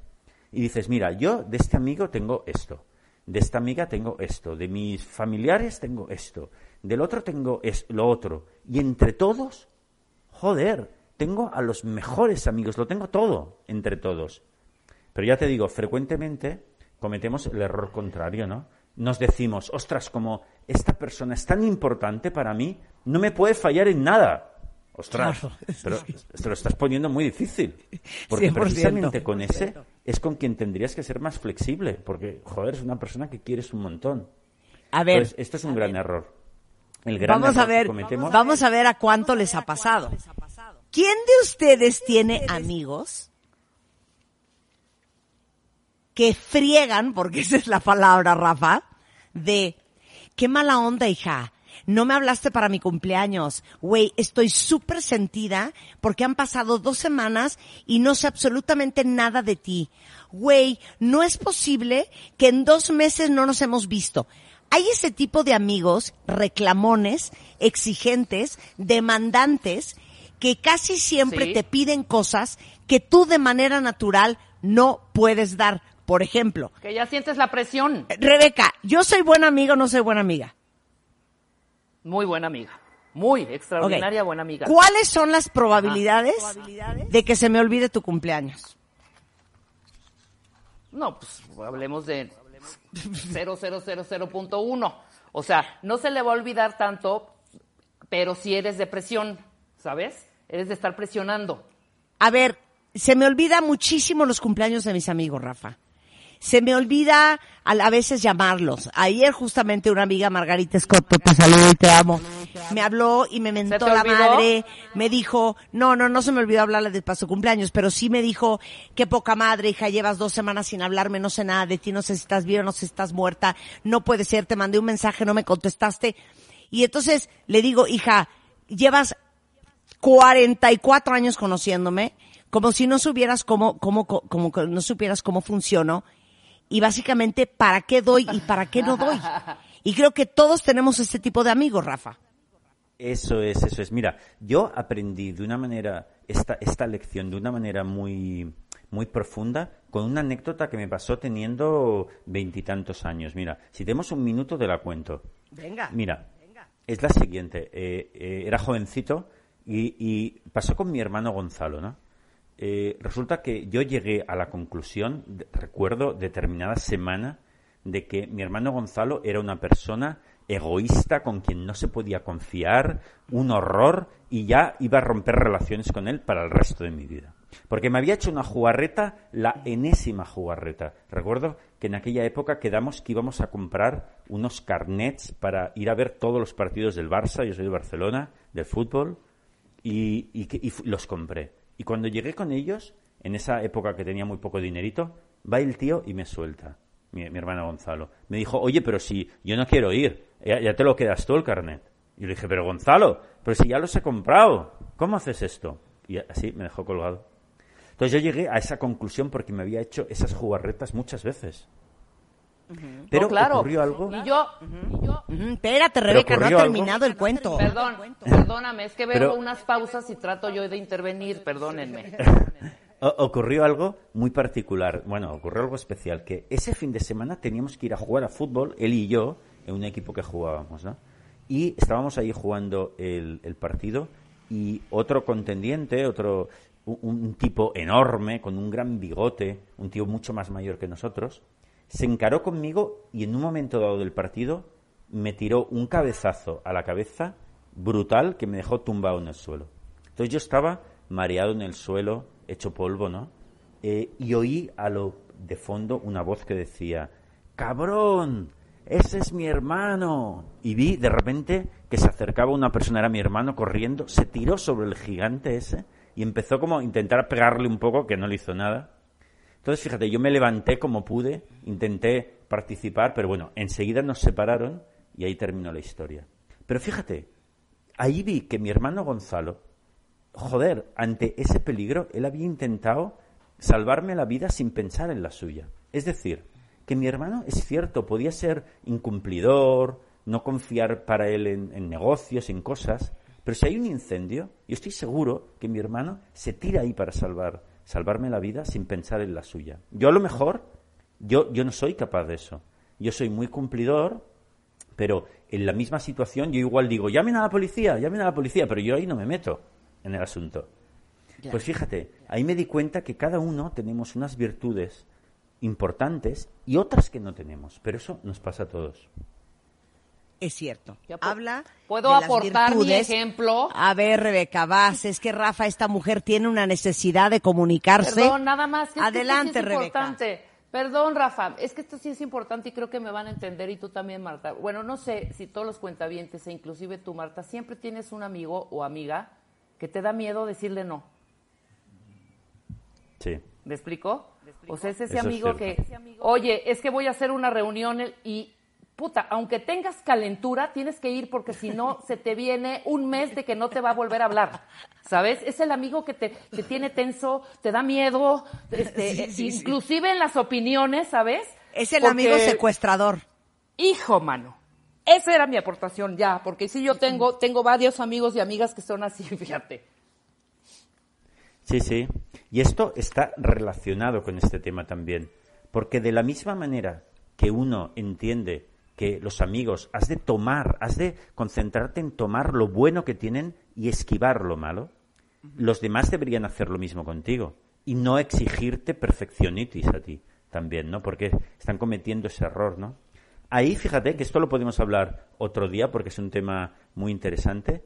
Yo soy de los pocos psicólogos del mundo, fíjate, te diré, que estoy a favor de las mentirijillas, de las mentiras piadosas. Y, y entran aquí, ¿eh? Es cuando le has de decir a esa amiga, oye, pues es que el sábado no puedo ir a tu fiesta porque el jefe me ha puesto un trabajo extra y me tengo que poner a- con eso, ¿no? Y, y en ese momento es lícito decir estas mentirijillas piadosas, porque tu amiga no es tan madura como para que le digas la verdad y para ser tan flexible como debería. Bueno, tampoco le vamos a exigir esa perfección. Bueno, y lo mejor es, bueno, pues intentar cubrir porque sabes que una cosa muy importante en psicología cognitiva también es es darse cuenta que las cosas perfectas no existen. A El ver, pero yo quiero que hables de lo no que ibas a hablar. Venga. Toda la gente tiene virtudes diferentes. Y el gran error es que los juzgamos a todos con la misma vara y por igual. Eso es. Claro, e- este, este es el, error principal que cometemos, por el cual mucha gente va perdiendo amigos, se va peleando con todo el mundo y al final acaba solo. Este es un gran error. Eh, las claves hemos visto. Primera clave es eh, tomar, aprender a tomar lo bueno de cada amigo y olvidarse de lo que no puede dar. Ahora, lo bueno, explotarlo. Y lo segundo, también está, el segundo punto sería esquivar, esquivar la parte negativa que tienen las personas. Tenemos una gran capacidad para esquivar esa parte negativa y no tontamente chocar con ella una y otra vez. Por ejemplo, un amigo que, que tiene, que todos quizás tengamos, que llega tarde, siempre llega tarde. Bueno, pues yo voy a quedar con él, pero no quedaré en una esquina de la calle. Yo quedaré siempre dentro de una cafetería. Le diré, oye, ¿dónde quedamos? Pues quedamos en la cafetería eh, Progreso. Y allí, pues a, a las 11, pues yo entro, llego a la cafetería Progreso a las 11, me pido un café, me cojo el periódico, me lo empiezo a leer y lo espero tranquilamente allí. Ya está, ya sé que va a llegar tarde. Llego con tiempo, mm, me llevo algo de trabajo en el ordenador, lo voy haciendo y ya llegará. No tengo por qué esperar en la calle eh, eh, mm, maldiciendo eh, todo el tiempo el hecho de que mi amigo llega tarde. Tenemos mucha capacidad para decir, bueno, pues lo cubro con otra cosa, no pasa nada. Y tranquilamente eh, usar esa capacidad de esquivar que tenemos. A ver, te voy a poner una más complicada. El amigo, porque aparte mil amigos me están escribiendo en WhatsApp, ya sabes, de di el de no sé qué, di el de no sé cuánto.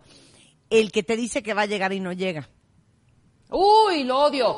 Yo también lo odio, ¿eh? No, no lo ¿Qué- soporto, güey. O el que dice, voy por un refresco en la fiesta y se va y se larga. En No, el, decir, el- ya el- me voy, el estoy que cansado. Dice, el que le dices, ya te vas, no, cero, cero, cero, cero, nada más voy por voy un al drink. baño, voy al baño. Exacto, corte A, se larga. Es, ese tipo de amigos yo los odio, Rafa. Yo también. Pero fíjate que siempre hay una manera de esquivarlo, ¿eh? Pero hemos de usar nuestra imaginación. Por ejemplo, esquivar el problema, ¿no? Sí, es el que dice que queda, pero ni siquiera aparece. No, no es que llegue tarde, que no aparece. Bueno, pues lo que puedes hacer es siempre quedar con él, pero ir a buscar a su casa. Es decir, oye, quedamos eh, para ir al fútbol, quedamos para tomar un café. Sí, oye, y él te dice, quedamos en la esquina de no sé dónde. Y tú le dices, no, no, yo te vengo a buscar a casa. Oye, no, pero no hace falta. Eh, quedamos en la esquina. Y tú le dices, no, no, ah, si no es ningún problema, yo te vengo a buscar a casa. Y entonces ya estás esquivando la situación, porque lo vas a ir a buscar y por lo tanto no se va a poder escaquear del asunto, ¿no? Entonces, fíjate, si usamos nuestra imaginación, podremos esquivarlo. O incluso hay una última manera de esquivarlo, no quedar nunca con él. Y, y decir, pues es que hablaremos por teléfono, hablaremos por Skype, hablaremos por videollamada, porque hay que aceptar que algunos amigos pueden ser muy buenos para cosas muy concretas, muy pequeñitas. Bueno, pues será eso. Pero eh, tenemos esa gran capacidad por- para esquivarlo, por lo tanto, usémosla. Pero, y- sobre del- todo, Ajá. Marta, Sí. Aprovecha esa cosa pequeñita que tienes, amigo. Porque aunque sea solo para poder hablar por teléfono, contarnos cosas importantes y tal, aprovechalo. O sea, no, intentemos no anular nunca a nadie, sino aprovechar por pequeña que sea la cosa que esa persona tenga, que esa relación valga la pena. Y, y saben que lo que pasa es que nos pasamos gran parte del tiempo, Rafa, renchinchorrados porque tu amigo te la vuelve a hacer. Sí. Sin Claro. entender que el problema eres tú. Él es como es. El problema es que tú sigues esperando que sea diferente. Entonces, una de dos, o apechugas, o entonces ya no sea su amigo. Exactamente. Exacto. Pero cuidado con el tema de decir, lo lo has clavado perfectamente. El problema lo tienes tú porque no estás aceptando que tu amigo tiene ese problema o, o tiene esa no capacidad y tienes que esquivarla y entonces es un problema tuyo, ¿no? Tienes que aceptarlo y esquivarlo. Y, pero también es verdad que hay un que hay un límite, ¿no? Es decir, tú siempre puedes decir, bueno, pero es que esta persona ya me resulta un engorro total. Ya no quiero ser amigo suyo. Y yo te diré que eso está bien, es correcto. Pero cuidadín, cuidadín, porque con mucha facilidad se comete el, el error, lo que más se comete es el error contrario. Empezar a despedir gente de tu vida y al final darte cuenta de que la has hecho mal y que te estás quedando solo. Eso es lo más, lo más común. Por lo tanto, mi consejo será, hazlo en último extremo, para empezar, y segundo, admite a personas difíciles en tu vida. Es decir, no quieras tener como una papeleta, un plantel de amigos perfectos. No, tienes que tener algunos amigos difíciles en tu vida, además para aprender, para hacerte una persona más fuerte. Eh, ¿Te acuerdas que el otro día, Marta, hablábamos de la necesititis, ¿te acuerdas? Como un Sí. factor fundamental. Y la terribilidad. Es decir, la- dijimos que la necesititis era la creencia de que necesitamos mucho para estar bien. Necesito estar delgado, tener un gran trabajo, tener novia, ser extrovertido y diez mil cosas más. Y como falle, soy un gusano de la peor especie.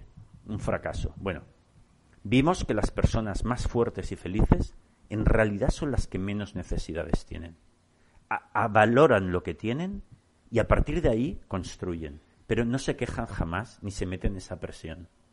Pues fíjate que tenemos que aprender a no tener necesititis de tener el amigo perfecto. Pues por supuesto que mi madre, por ejemplo, tiene cantidad de fallos, pero yo he aprendido a que no me importen. Yo he aprendido a amarla como es. Y además es que no me afecta que mi madre esté sorda y no se ponga los sonotones, no se ponga los aparatos y tengas que repetirle todo. Pues ya no me importa. No me importa que mi madre, eh, yo que sé, a veces se ponga súper cabezona y te culpe de cosas que tú no tienes nada que ver. Pues ya no me importa. Esquivo el tema y ya está. ¿Quién está siendo fuerte ahora? Yo. ¿Quién está siendo aumentando su capacidad de ser feliz? Yo, fuerte, una vez más. fuerte, Por lo tanto, es muy importante. Vale, igual podemos echar a alguien de nuestra vida, pero ten cuidado. No lo hagas con celeridad. Porque si lo haces demasiado pronto, en realidad te estás haciendo débil a ti mismo. Porque te estás volviendo una persona un poquito más neurótica, que cada vez aguanta menos cosas, que necesita un montón de perfección, que tiene mucha necesititis. Ok. Regresando del corte, Rafa, la fina línea cuentavientes entre el amigo que nunca se molesta por nadie, que nunca hace un esfuerzo por nadie y que tiene el discurso de, pues perdón, güey, así soy yo. El que quiera que me quiera y el que no quiere que me quiera que no me quiera. O como vaya ese dicho.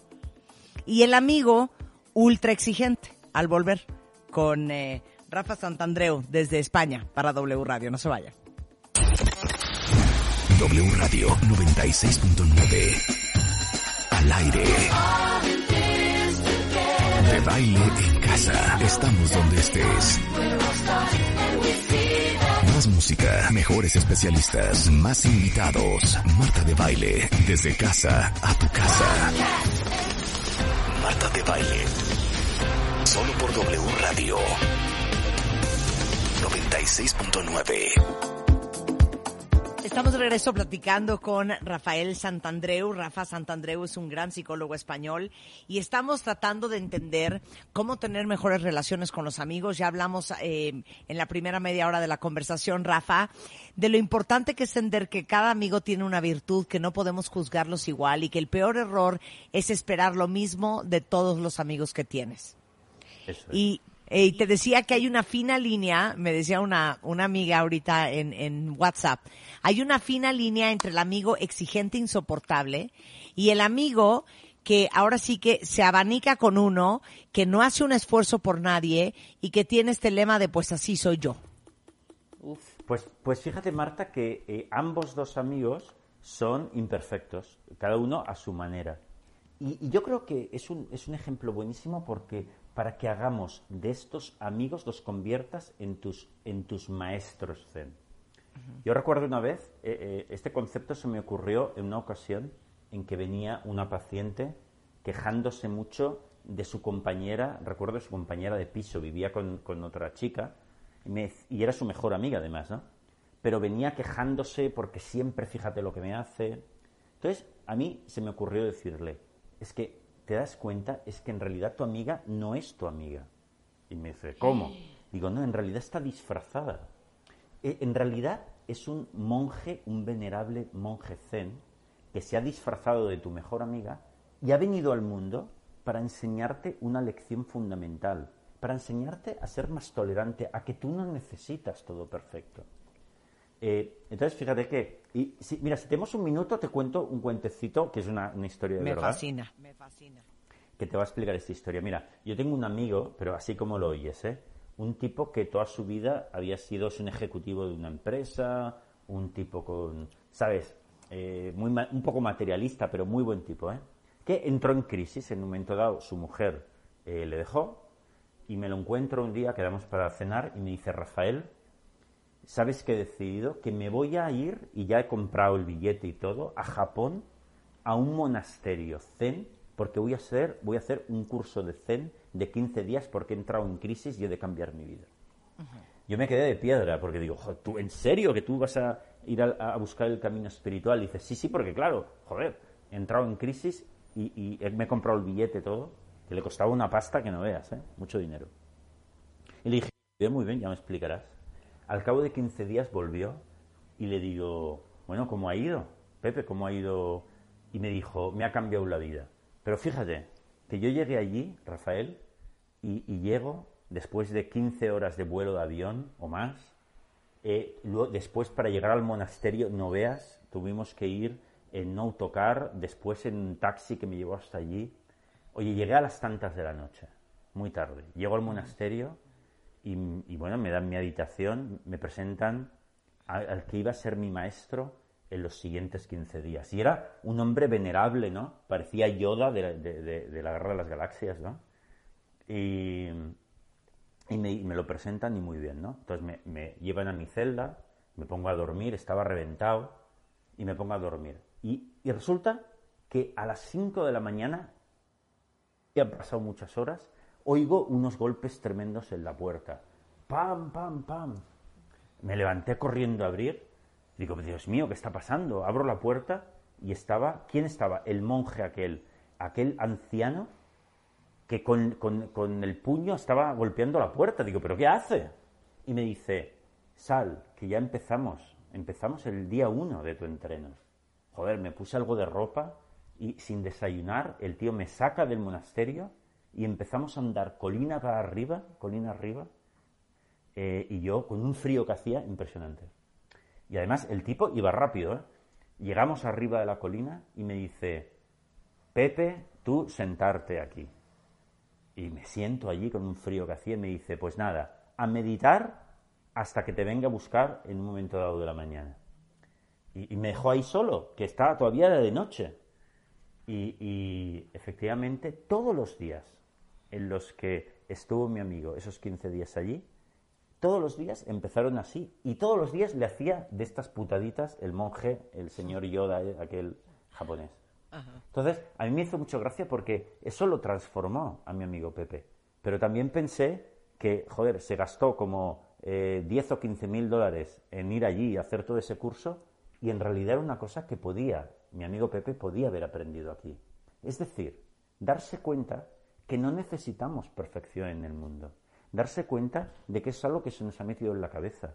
Que las cosas como están, están genial. Y que yo puedo ser feliz ahí arriba en la montaña. Y yo como puedo ser feliz aquí con mis amigos tal como son, con mi madre con sus fallos, con los fallos de mi novia, con los fallos de mi jefe. Porque en realidad tengo tantas cosas para ser feliz. Tengo brazos, tengo piernas, tengo capacidad de hacer cosas hermosísimas. Y cada una de esas personas también me ofrecen cosas hermosas. Entonces, este cuentecito tan largo que os he pegado, este rollo que os he pegado, es para explicar que esos dos amigos tenemos que aprender que son nuestros maestros zen y en realidad nos están enseñando que nosotros podemos crecer a partir de nuestro propio pensamiento y de no creernos que el mundo ha de ser perfecto. Me fascina. Y eso aplica para todos los amigos. Entonces, en resumen, consejos para todos los que te están oyendo, Rafa, que están enemistados con las conductas indeseables desde su punto de vista de sus amistades. Pues eh, para empezar, que eh, se planteen a partir de hoy un ejercicio de crecimiento perso- personal de hoy hasta el final de sus días, de volverse una persona mucho más flexible, de ser una persona que va a tener los mejores amigos del mundo, pero que va a ser a partir de exigir, de pedirle solo a cada uno de sus amigos lo que ellos saben dar, lo que son buenos para dar, y que eso lo exploten, que eso lo aprovechen, lo disfruten y se olviden del otro. Segundo, que esos fallos que tienen sus amigos, que aprendan a esquivarlos, porque tenemos una gran capacidad de esquivarlos. Hay mil maneras de solucionarlo, hay mil maneras de olvidarse de eso, de las jugarretas que nos hacen los otros, ¿sabes? De evitarlas, pero seguir aprovechando las cosas maravillosas de, que tienen los demás. Y eso, ir haciéndolo día tras día. Y, por último, mira, otra cosa que me has comentado, porque dices que a veces ya estamos peleados con los demás. Pues mira, con esas personas con las que nos hemos peleado en los últimos años, que hemos dejado de hablar, esto sería muy bonito. Mira, además con el confinamiento podemos aprovechar esta excusa. Llamémosle, escribámosles ahora mismo, estos días, un mensajito, preguntémosle cómo están, recuperemos esa amistad, porque en realidad la echamos a perder por nuestra eh, neurosis de perfeccionitis, por nuestra necesititis de perfección, que es el, es el gran virus que atenta contra no la salud física, pero sí la salud mental. Rafa, un placer tenerte en el programa. Muchas gracias. Igualmente, hasta la próxima. No, hombre, hasta la próxima, Rafa. Le, lo pueden encontrar en Rafael Santandreu Oficial en Facebook. En Twitter es R Santandreu Office, eh, rafaelsantandreu.es. Y el libro, eh, uno de sus mejores libros es Nada es tan terrible, la filosofía de los más fuertes y felices que lo encuentran ya en todas las plataformas. Con esto hacemos una pausa, cuentavientes, pero ustedes no se vayan. Eh, fíjense que vamos a tener que posponer a Ana de la Reguera, con quien íbamos a platicar por el lanzamiento de su serie, que es el 20 de abril, para el día de mañana. No cunde el pánico. Este, y también mañana, por cierto, tenemos la conversación que tuve con Sam Smith, para que no se la vayan a Ah, perder, para todos los que son super fans. Entonces, regresando del corte, ¿qué felicidad nos das, Rebeca? Vamos a tener a nuestro querido Eduardo Calixto, que vamos a hablar precisamente de eso, Marta. La felicidad, el trabajo y el cerebro. ¿Qué tal? Regresando del corte, no se vayan. Regresando. W Radio. ¿Todavía no tienes ID de cuenta viente? Consíguelo en martodebaile.com. Y sé parte de nuestra comunidad de cuentavientes. Está con nosotros, pues uno de los grandes especialistas de este programa, muy querido por ustedes, nuestro neurofisiólogo, el doctor Eduardo Calixto. Muy buenas Los tardes. aplausos se puso Willy. Oye, ya necesitamos es un una entrada, ya necesitamos una entrada bonita para el doctor. Muchas gracias. Hoy vamos a hablar de Gracias. el cerebro, tu chamba y la Y felicidad. la felicidad. Y realmente esta es una interacción que, haciendo números nada más, queridos cuentavientes, eh, radioescuchas de, de W Radio, Marta, amigos, se han ustedes puesto a pensar que prácticamente del en el día, el, prácticamente el 60% que estamos despiertos estamos trabajando. Y esto tiene una remuneración. Y si hacemos cuentas, esto quiere decir que de las 40 horas promedio que trabajamos a la semana, en nuestra vida se convierten en 90 mil horas.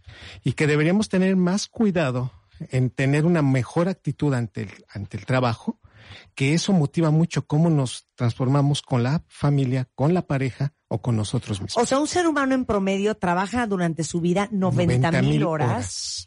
Y esto Pues es... suenan un chorro, hijo. Suena muchísimo y tenemos Y luego que para tener considerar- 65 y no tener un varo, es tristísimo. Es tristísimo. Entonces, Tristísimo. a- habrá que hacer un análisis de lo que hace el cerebro para hacer este tipo. Por eso, cuando ahorita nos comentan de las finanzas y nos comentas de las tarjetas de crédito, se queda uno pensando, ¿trabaja uno para comer o para pagar deudas o para divertirse? Y tiene uno que organizar esto. Y se va uno a lo más fácil, que es el trabajo, y tratar de ubicar si el trabajo es realmente me gusta, me motiva. Y con esta condición entonces tenemos que buscar de alguna manera y cuando alguien me pregunta, ¿qué hace un neurofisiólogo hablando de la felicidad y el trabajo? Tengo, ayer llegó un Twitter de Anabel y que me decía, oye Eduardo, pero ¿por qué no hablan mejor? De la violencia o de los de los embarazos juveniles o del suicidio que esto es muy importante. Yo le digo, yo estoy de acuerdo contigo, habrá que hacer un análisis de eso, pero el trabajo también involucra muchísimas horas e inversión de tu Pues vida. ya lo dijiste, el trabajo es el 60% de nuestra vida. De nuestra vida. Perdón, si no es que el 92% o el 98% para, muchas los que son enfermamente workaholics.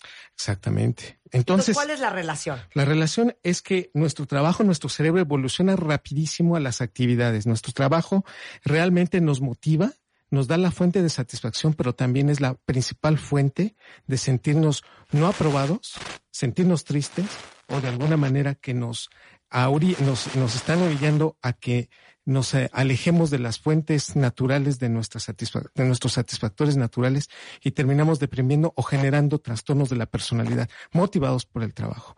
En la vida tenemos cinco condiciones que el cerebro está preparado para tener depresión, pero que tenemos que salir rápido de ella. Una es la pérdida del trabajo, es una. La segunda es la pérdida de un ser muy cercano, o sea, los padres, eh, los hermanos, la pareja, Los hijos. los hijos. La otra es el cambio, por ejemplo, de, de casa, que eso motiva muchísimo estrés. Otra condición es el matrimonio. El entrar y establecer una relación con una pareja es motivante. Es cosa fuerte, es cosa fuerte, ¿cómo no? Y, y finalmente la separación, que mucha gente dice, eso no es cierto, ¿cómo va a ser parte de un proceso natural que el cerebro está, tiene que estar eh, evolucionado para hacerlo en la vida? Sí, por supuesto. Las personas y las felicidades no son eternas. Y desafortunadamente tenemos en algún momento de nuestra vida que separarnos de estas personas. Entonces, finalmente, el trabajo es una fuente motivante, pero también de estrés y que hay que saberla manejar. Y de, de- de este punto, entonces, el cerebro adapta rapidísimo. Y qué mejor es que de esta fuente dopaminérgica, porque aquí tenemos que hablar de neurotransmisores que están involucrados y de estructuras anatómicas del cerebro.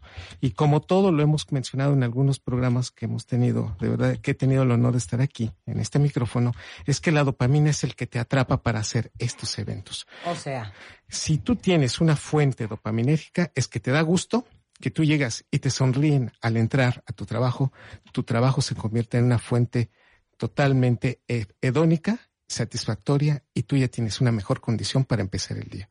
Si el, la primera persona que te recibe en tu trabajo no te sonríe después de que tú le mandaste una sonrisa, algo ya está pasando y te desmotiva. Este estudio es un estudio hecho en el Instituto Karolinska en 1998 y es el poder de la sonrisa y del contagio que tiene en el trabajo la sonrisa. o sea, si ustedes tienen compañeros de trabajo insoportables, Así les es. están robando su felicidad laboral. Esto de las emociones positivas contagiosas es como un virus en el cual cuando sonreímos, el proceso en el trabajo se logra hacer que nos sintamos a gusto y pertenecientes a algo. Es una fuente de satisfacción natural. El hecho de sentirnos en la familia, con amigos o, un- o pertenecer a una agrupación laboral es suficiente para sentirnos a gusto. Y de ahí sumémosle cosas. Entonces, cuando alguien nos sonríe, cuando alguien nos pone la mano en, en el hombro o nos saluda adecuadamente o nos da un beso, ya motivamos para liberar dopamina y oxitocina, que son los neurotransmisores y la hormona del apego y de la felicidad. Sí. ¿Qué nos aleja de estar muy contentos en el trabajo? Son, eh, eh, este es un trabajo español, un trabajo europeo que nos dice que son cinco cosas. La primera, nos aleja una falta de comunicación. ¿Esto qué quiere decir? Que la super- necesitamos supervisión en el trabajo.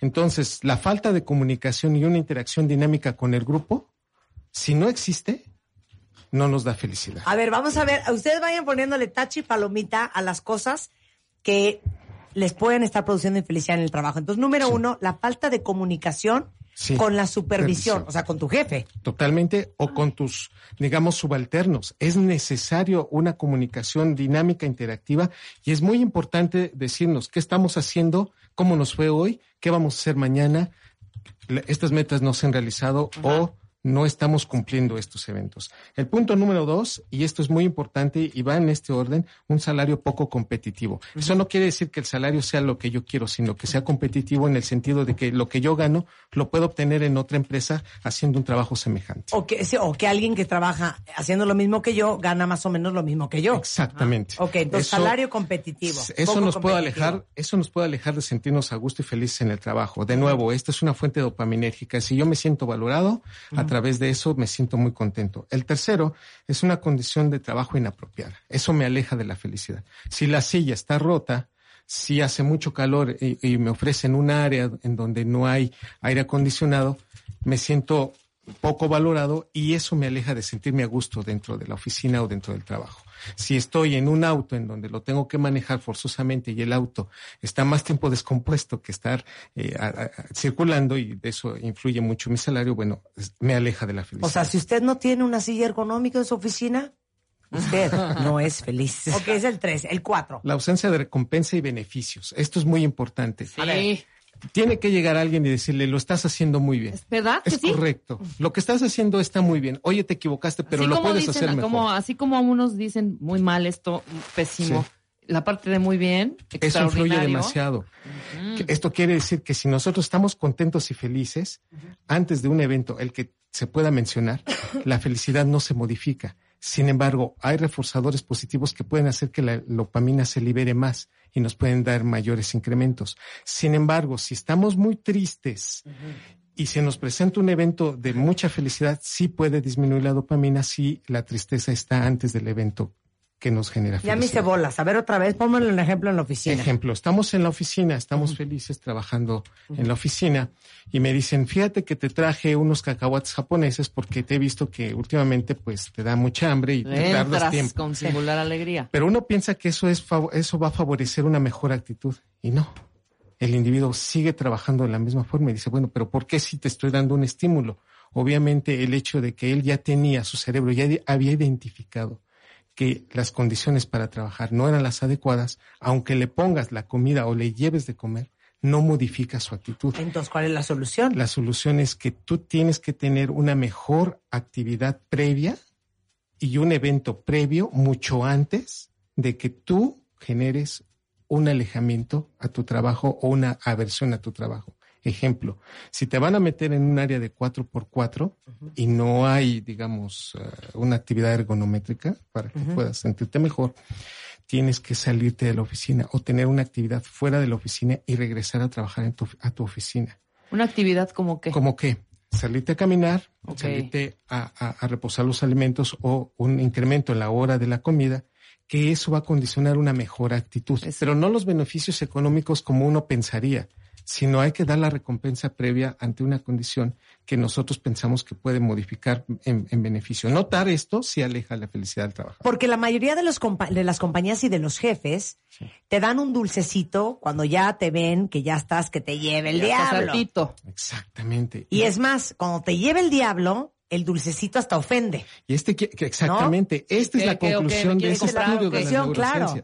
Es el, el trabajador se siente ofendido o maltratado incluso por ese, ese premio que supuestamente el Tiene patrón le dio. Claro. Esas, demás, esas, claro. esas vacaciones de, no, es que sí, de plano, vete de vacaciones porque sí te veo muy estresado. Cero, cero Sí, complace, ¿eh? Exactamente, no es un fenómeno que esté ayudándole al cerebro del trabajador. Se, se va a seguir sintiendo humillado o se va a seguir sintiendo incómodo en el trabajo. Y finalmente, ¿qué nos aleja de la felicidad en el trabajo en este, en este estudio? Es un, de, un liderazgo poco eficiente. ¿Eh? Así Claro. es que agradece. Si hija. no hay un líder que esté motivando, que él diga, vamos a hacer hoy, fíjense que hoy escuché un chiste, aunque el chiste sea lo más Agradezcamos Kimosabi. no Luego, agradecido, o sea, no agraciado el chiste.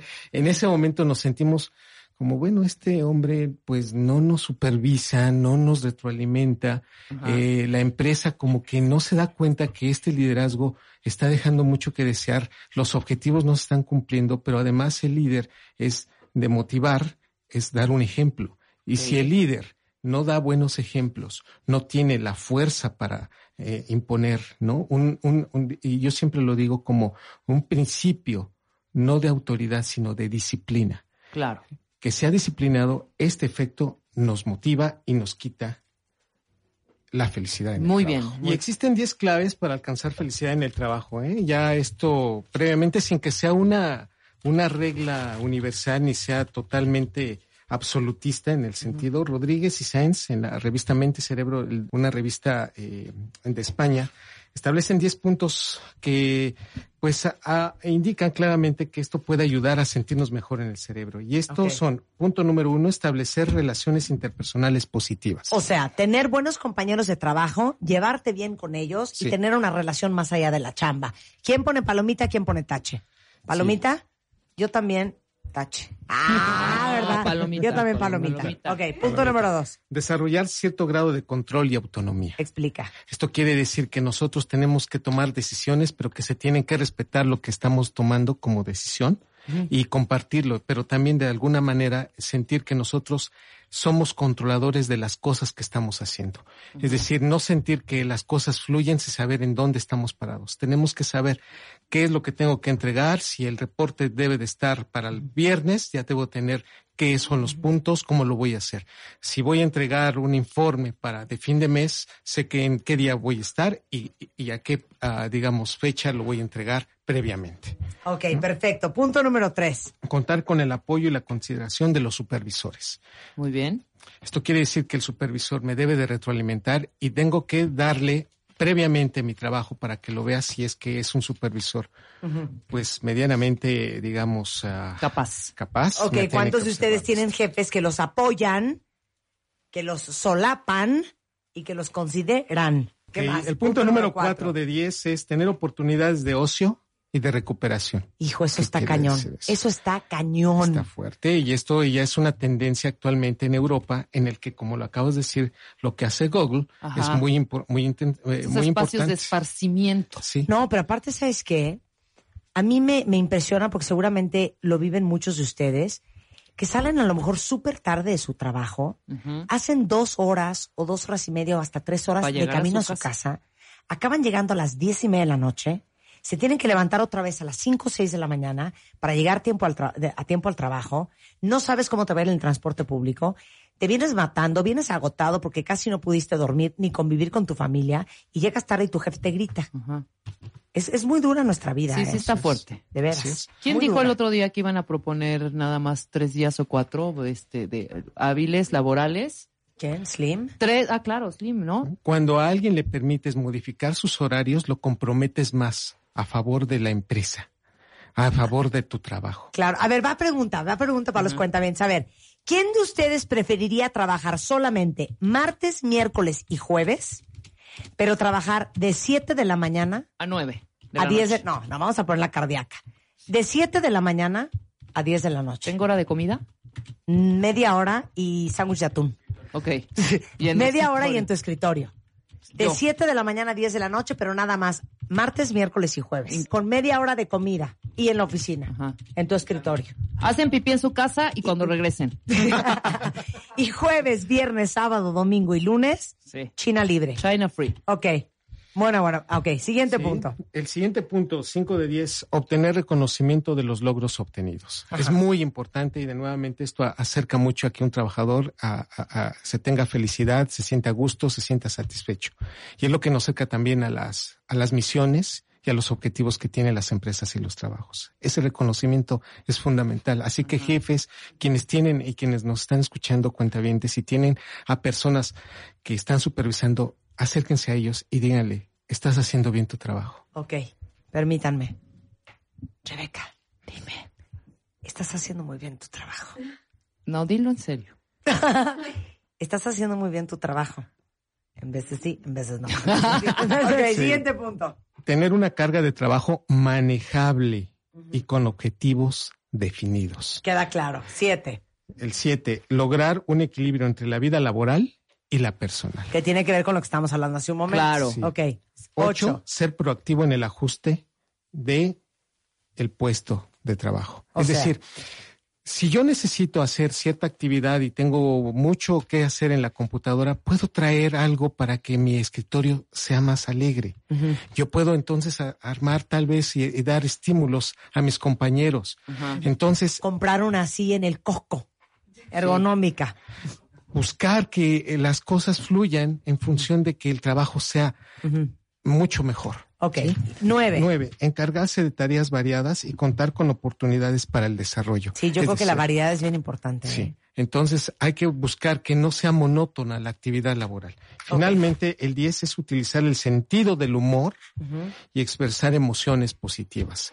Que este debería haber sido el primero, pero esto en esta, en esta publicación. Pero cuando dices eso te refieres a, por ejemplo, no estar perreando a tu jefe, no estarte quejando de tu chamba, no estar ventilando cosas personales, ese Así tipo de cosas, ¿no? Además de que con mis compañeros yo voy y les digo, compañeros, eh, fíjense que el último chiste de Pepito es, Ajá. y a lo mejor nos reímos tal vez un rato y eso Ah. hace que regrese uno a la actividad con mejor actitud, que me sienta la computadora Ahí tenían, ahí tenía Cortador Godínez, ya le cuentas un chiste al Cortador sí. Godínez, ya Sí. te regresas a tu lugar. ¿Sabían ustedes que Costa Rica es el país con los empleados más felices en su trabajo?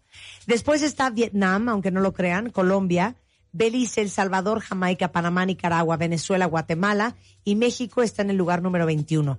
Pero el, pali- el país con trabajadores más felices del mundo mundial, del universo internacional, es nada más y nada menos que los noruegos. El 81% de los empleados son muy felices en su chamba. Le sigue Dinamarca, después Suiza, después la India, después Canadá y después Malasia. Pero nosotros estamos en lugar número 21. Mira, pues ahí vamos, rankeando. Ahí vamos poco a poco, hija. te queremos, Calixto, te queremos. Es un honor. Ecalixto Muchas y gracias. es Ecalixto en Twitter y en redes sociales. Muchas gracias. Es un honor, gracias. a Un ustedes. placer tenerte acá. Nos vamos, cuenta bien, no se vayan ustedes. Ahí viene Carlos Loret y todo lo que ha pasado en México y en el mundo en así las cosas de la tarde, solo en W Radio. Nosotros de vuelta mañana en punto de las 10. ¡Adiós! Este mes, en Revista MOA, J Balvin en portada. Hablamos sobre su salud mental, su conquista al mundo y su nueva forma de vida. Además, la fe. ¿Por qué te conviene confiar y creer en que todo va a estar bien? Todo sobre el coronavirus. Cómo manejar tu ansiedad, fortalecer tu inmunidad y tener una cuarentena de lo más productiva. MOA Primavera. Más de 120 páginas de información, inspiración y motivación. Una revista de Marta de Baile.